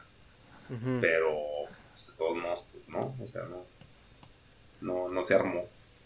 No sé. sí, al final, pues pensar cuántos, cuántos biólogos han salido de, de, la nada, ¿no? De que no, pues el güey tenía un laboratorio ahí en su, en su garaje o en su sótano y de repente, uh, no, pues se hizo súper famoso y era bien chingón. Pues muy pocos, pero artistas que salen de que no, pues el vato trabajaba de, no sé, contable aquí o tenía su jale ahí mierdero, pero pues llegaba a casa y se ponía a hacer sus diseños y su tal, y los colgaba en internet y güey, pues de repente sí le empezaba a ir bien y, se hizo su negocio, ¿no? Pues de esos sí hay más ejemplos, entonces eh, centraros en, en algo bueno, porque yo, mira, mi caso personal, y esto pues como siempre es personal y no se, no se refleja para todos, pero yo lo que saqué de la carrera fueron dos cosas. Uno, una bola de amigos, de los cuales aprendí muchísimo sobre dibujar, porque de los profesores lamentablemente no, no saqué mucho. Pero bueno, saqué muy buenos amigos con inquietudes artísticas y saqué también una, una desilusión brutal respecto a dibujar. Después de la carrera me pasé yo creo que 5 o 6 años sin tocar un lápiz. De lo asqueado, neta, así de mal salí de la carrera. Estuve yo creo que cinco años sin, sin dibujar absolutamente nada. De la decepción que me llevé de la carrera. O sea, cogí, le cogí, no voy a decirle que le cogiera asco, pero, pero ya no me, o sea, dejó de gustarme algo que para mí era vital. O sea, yo era el de, todos, todos conocéis al típico chavo en clase que se la pasa dibujando constantemente, que tiene todos sus cuadernos con dibujitos por el borde y hasta donde no se pueda más y en la mesa y en el pupitre y pues yo era así. y después de la carrera, sí. güey, ni ganas. O sea, entraste a la escuela para construir tu sueño y te lo desmadro. Sí, sí, sí, pero bueno, ese es mi caso, mi caso personal, sí, así fue. Así fue. Qué dolor. Qué bueno que no estudié diseño. Entonces, Es que ignorancia entonces, es bueno, felicidad digo, a veces.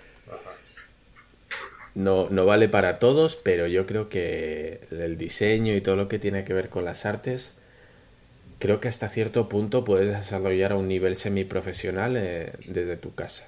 Así que yo os recomiendo, si lo que os gusta es dibujar y queréis hacer proyectos y hacer carrera con eso, hacerlo en vuestro casa, en vuestro tiempo libre, invertirle tiempo, eh, pasad horas, pero en casa. No hagáis una carrera de eso, hacer una carrera que os va a permitir llevar comida a casa y poder dedicaros en vuestro tiempo libre a desarrollar vuestra pasión. Sí. Sí, bueno, aquí voy a. O sea, ya sé que siempre he estado a favor de lo que acabas de decir.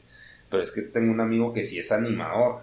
Él estudió mecatrónica, pero después de eso se fue a estudiar animación específicamente a Canadá. Pero como tú dices, o sea, Bellas Artes es un espectro mucho más abierto y por lo menos, por lo, por lo mismo, menos enfocado. Pero ya cuando se fue a estudiar animación, pues sí se fue a- directo a los putazos. Pero ese güey sí le mamaba, es como tú dices, lo, lo mismo que estás diciendo ahorita, de, de que pues practicaba y se aventaba sus pininos en su tiempo libre mientras estudiaba mecatrónica. Y después, pero ahí también tiene mucho que ver el contexto. Pues como está en Chihuahua, supongo que por eso se metió mecatrónica, porque tenía afinidad con las matemáticas, no sé por qué chingados lo hizo. Pero ahorita pues es un animador muy, muy bueno. Pero, o sea, o sea, sí se fue solo por el camino de estudiar solo, pero ya a la hora de que, bueno, ya dentro de lo que yo logré aprender, chance me serviría, como decía también Ernesto, un, un como curso extra, una capacitación, lo que sea. Él se fue directo a la, a la carrera, que pues en lugar de ser un año fue pinche cinco años. Pero pues ese güey sí le, o sea, sí estaba muy, muy clavado. No, no, no se metió un ambiente tóxico que le quitara el sueño mínimo. O sin enfoque. Que como puede ser Bellas Artes. Que desgraciadamente, que según esto, pues esperábamos que nos dijeras de que sí valía la pena allá en las Europas, mínimo pues en España. Con diferencia aquí en, pues mínimo en Chihuahua. Pero pues no, no fue así. Eso, eso es- pues sí está triste, ¿no? Es así como que, ah, ganó el ingeniero, ¿no? Así nomás perdió la pinche carrera. Pues al menos en mi caso sí. En mi caso sí. Eh, Yo a día de hoy pues sigo, sigo dibujando, sigo pintando. Eh, pero bueno, pues ya por, porque es vocación, ¿no? En mi caso Sí. es vocación, es lo que me gusta hacer, ya recuperé la ilusión y cuanto más, cuanto menos, pues de vez en cuando ya se- pintando más que dibujando, pero sí le sigo dando. En cambio, pues como decías tú, ese chico que estudió mecatrónica, luego pudo dedicarse a, a la animación. En cambio, bueno, pues tú coges a un animador y dile, no, pues ahora ponte a hacer mecatrónica, ¿no? Pues no, no lo hacer. Entonces, pues teniendo un poquito estas premisas, eh, que la gente se lo piense mucho, el que lo tenga muy claro y sea bien cabezón, va a seguir yendo a Bellas Artes, va a decir, güey, esto es lo que quiero y aquí me voy a meter. Pero que tenga en cuenta que va a tener que lidiar con un montón de materias que seguramente no solo no le gusten, que no va, no va a darle uso nunca y que además se le puede hacer muy pesado, muy pesado. A alguien que quiera hacer animación o que quiera hacer diseño, pues imagínate la estructura de guiones para una película lo que le puede aportar, ¿no? Pues más bien poco. Pues sí. Entonces, pues, pues eso. Yo no, no es por desanimar, pero yo el consejo que, me, que le daría a mi yo joven sería estudia algo con una salida eh, laboral mucho más clara. Ok. Pues sí. Muy bien. Muy, Muy bien. bien. Si hay, no sé si hay, eh, si hay algún oyente que haya hecho bellas artes y que, que trabaje o no trabaje con algo relacionado con eso, por favor, sí me gustaría leer su, su opinión o su experiencia al respecto en, en los comentarios. O igualmente gente que no se haya dedicado a eso, pero que tenga su opinión al respecto, que conozca a alguien o que diga, güey, pues yo sí quise hacer esto, pero al final no, o sí lo hice y pues me arrepentí o no me arrepentí porque me sirvió muchísimo, pues lo ponéis ahí, eh, debatimos, hablamos, lo vamos a leer Y no sé, sí, sí quiero, quiero un feedback, ¿no? Ya, yo sé que mi, mi, mi caso personal pues es un poco desalentador, no fue el mejor, seguro que hay gente que, que lo pasó mucho mejor y que le fue bien y, y bueno, pues para hacer contrapunto, ¿no? Con, con esta reflexión final que he hecho yo, pues que lo pongan ahí abajo. Pues sí, de hecho, que ellos digan. Dom, dom, dom. Porque, pues, no sé, pues que yo desde el principio estoy con la conclusión que acabas de, de dar. Aunque no estudié eso, pero está, para mí es más útil para la gente la opinión de alguien que sí lo estudió y que dice que no vale la pena. Que yo desde fuera nomás estar diciendo no, no, no vale la pena. Pero pues hay como que evidencia vivencial. Y más en un ambiente que pensábamos estaba más permeado de cultura y va a ser más, no sé, un ecosistema más, más, ¿cómo se dice? Más permisivo con el artista o más alentador para su crecimiento, pero no. Bueno, Pues es que yo, la verdad, aunque se escuche mal, yo veo así la carrera de Bellas Artes como... Pues... Como algo... mm, que para que no se malinterprete, o sea, es como algo más allá, es como cuando, cuando eres un deportista. Y siendo deportista, eh, como que la tienes ya un poco más clara en la cuestión de, de que ya tienes el talento, ya tienes un camino para lograr pues lo que, lo que estás buscando. Y, y el, el estudiar bellas artes es como el complemento para poder ser más competitivo en pues en esa área en donde estás buscando eh, pues ser mejor, ¿no? Pero yo no lo estudiaría como como algo de que, ay, sí, espero ir a Bellas Artes eh, porque sé dibujar más o menos bonito, el Goku me sale a toda madre y, y ya, o sea, como que siento que, que tiene que ser algo que vaya más allá de eso, o sea, que, que ya, ya, ya estoy en el negocio. Y pues esto me va a ayudar a, a mejorar, por así decirlo. Así es como lo veo yo. Ok, pues sí. Pues ya, no Pues sé. sí. Nos quedamos donde mismo, Oye. de hecho. Sí. También me gustaría, me gustaría que pusieran abajo eh, la gente que escribiera en los comentarios, pues obras de arte que les parece una basura, que digan, güey, esto es arte, no mames.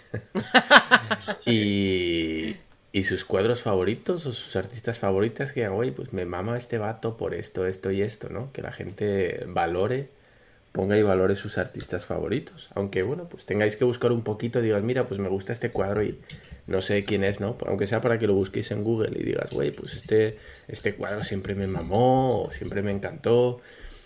Y, o esto, ¿no? No, pues güey, a la gente le encanta esto y a mí la neta me parece pura mierda, ¿no? No sé dónde le ven el chiste. Y sí, sí, que lo pongan y así comparamos y vemos si estamos de acuerdo o no. Seguro que se hace ahí un, un debatillo entre qué le parece a la gente que es arte y, y qué no. Y no solo en el, en el mundo de la pintura y la, escultura, sino también en el mundo de la música, ¿no? Que aquí abrimos también un, un frente muy amplio con cosas como el trap y el reggaetón, que, que ya sabemos que, que tienen opiniones muy dispares. Que pues también hay que entender que el arte es subjetivo, ¿no? O sea, es algo muy... eh, pues o sea, como vemos los gustos musicales, ¿no? No a todos les gusta lo mismo. Pero pues aquí la cuestión es que eh, hay cosas que tienen método que, que deben de ser apreciadas como tal. Sobre todo en el arte y en el mundo, en el mundillo del arte, como dicen. Que eh, pues muchas veces no, nosotros no, no podemos entenderlas porque nos falta esa parte formativa alrededor de, del arte. Entonces, pues yo sí los invito a que también traten de meterse en ese mundo. Ahorita hay mucha información disponible en muchos lugares. O sea, estamos viendo que Internet cada vez más ofrece pues esa, esa posibilidad de, de eh, meterte o aprender cosas nuevas de una manera muy sencilla. Hay muchos youtubers que están tratando estos temas de una manera bastante adecuada, diría yo, bastante formal. Eh, yo les recomiendo mucho el canal de Antonio García Villarán porque él pues tiene quién sabe cuántos doctorados en, en, en, bellas artes y la verdad es un tipo bastante culto y, de método que que yo sí siento que vale la pena echarle ahí una, una revisada a su canal. Sí, sí, eh, así como, como vemos estos tops en YouTube de top de, no sé, 10 datos que no sabías del Capitán América, ¿no? pues lo mismo, eh, no sé, 10, 10 cosas que no sabías de Gustav Klimt. Y ahí lo ves y te van a explicar mucho más trasfondo de quién era y por qué hacía eso y qué tal y vas a empezar a ver cosas en, los cuadros que lecturas que antes no le sacabas. Y ese cuadro que te gustaba o que no te gustaba por tal o cual o que era ah, pues bien sin más de repente le vas a ver muchas más cosas y vas a sacar eso más lecturas y va a tener un extra que te va a gustar. Entonces no no, no solo estéis viendo esos tops pendejos con perdón de la palabra de, pues sí, hay 10 cosas que no te diste cuenta de la película de Los Vengadores, ¿no? Esos easter eggs o cosas así. Sino que mirad también, pues, de artistas que os gusten, de cuadros que os hayan llamado la atención. Y, vais a ver cómo hay mucho más que, el cuadro en sí, ¿no? Así que... Negas, tú también tienes que mirarte entonces los, los 10 tips que no sabías de, del, del bote con caca del artista. Seguro que tiene ahí información muy una, una lectura bien profunda. Este, ese día comió elote y la chinga. De hecho, sí, pues ahí le pasé a Ernesto dos películas que son Have You Seen the Listers, que está en Netflix. Hay que te la te pase el screenshot ahorita. Ahorita, pues, ah, pues en Discord que me. Y, y la de Mouth. Ahí para que una chance que tengas ocio vida, las de las oyentes. Igual las posteamos ahí en la, en la descripción del video. Ándale, sí. Ahí está. A ver, copiar. Pues ya, no sé, yo ya. Y. Ya quedó. Pues algo, algo más que quieras agregar ahí, este. Dharma. No, pues ya, ya nos, creo que nos hemos quedado a gusto, hemos llegado a la misma reflexión, Egas y yo. Y creo que nosotros nos hemos quedado conformes y a gusto con lo que hemos dicho, así que eh, lo dicho, yo me quedo con ganas de leer un poquito lo que piensa la gente. Eh, ponerlo abajo porque, porque, bueno, viendo que estamos de acuerdo nosotros dos o nosotros tres en esta postura, estaría bonito leer la postura contraria, ¿no? Yo, yo los invito a que, a que nos den puntos de vista que a lo mejor no habíamos contemplado. Así que por mi parte es todo. Ok. también por mi parte. Pues, ¿negas algo más que quieras agregar? Este, no, nada. Muchas gracias. Y pues ya, ahí estamos. Para que sí. Estamos. Adiós.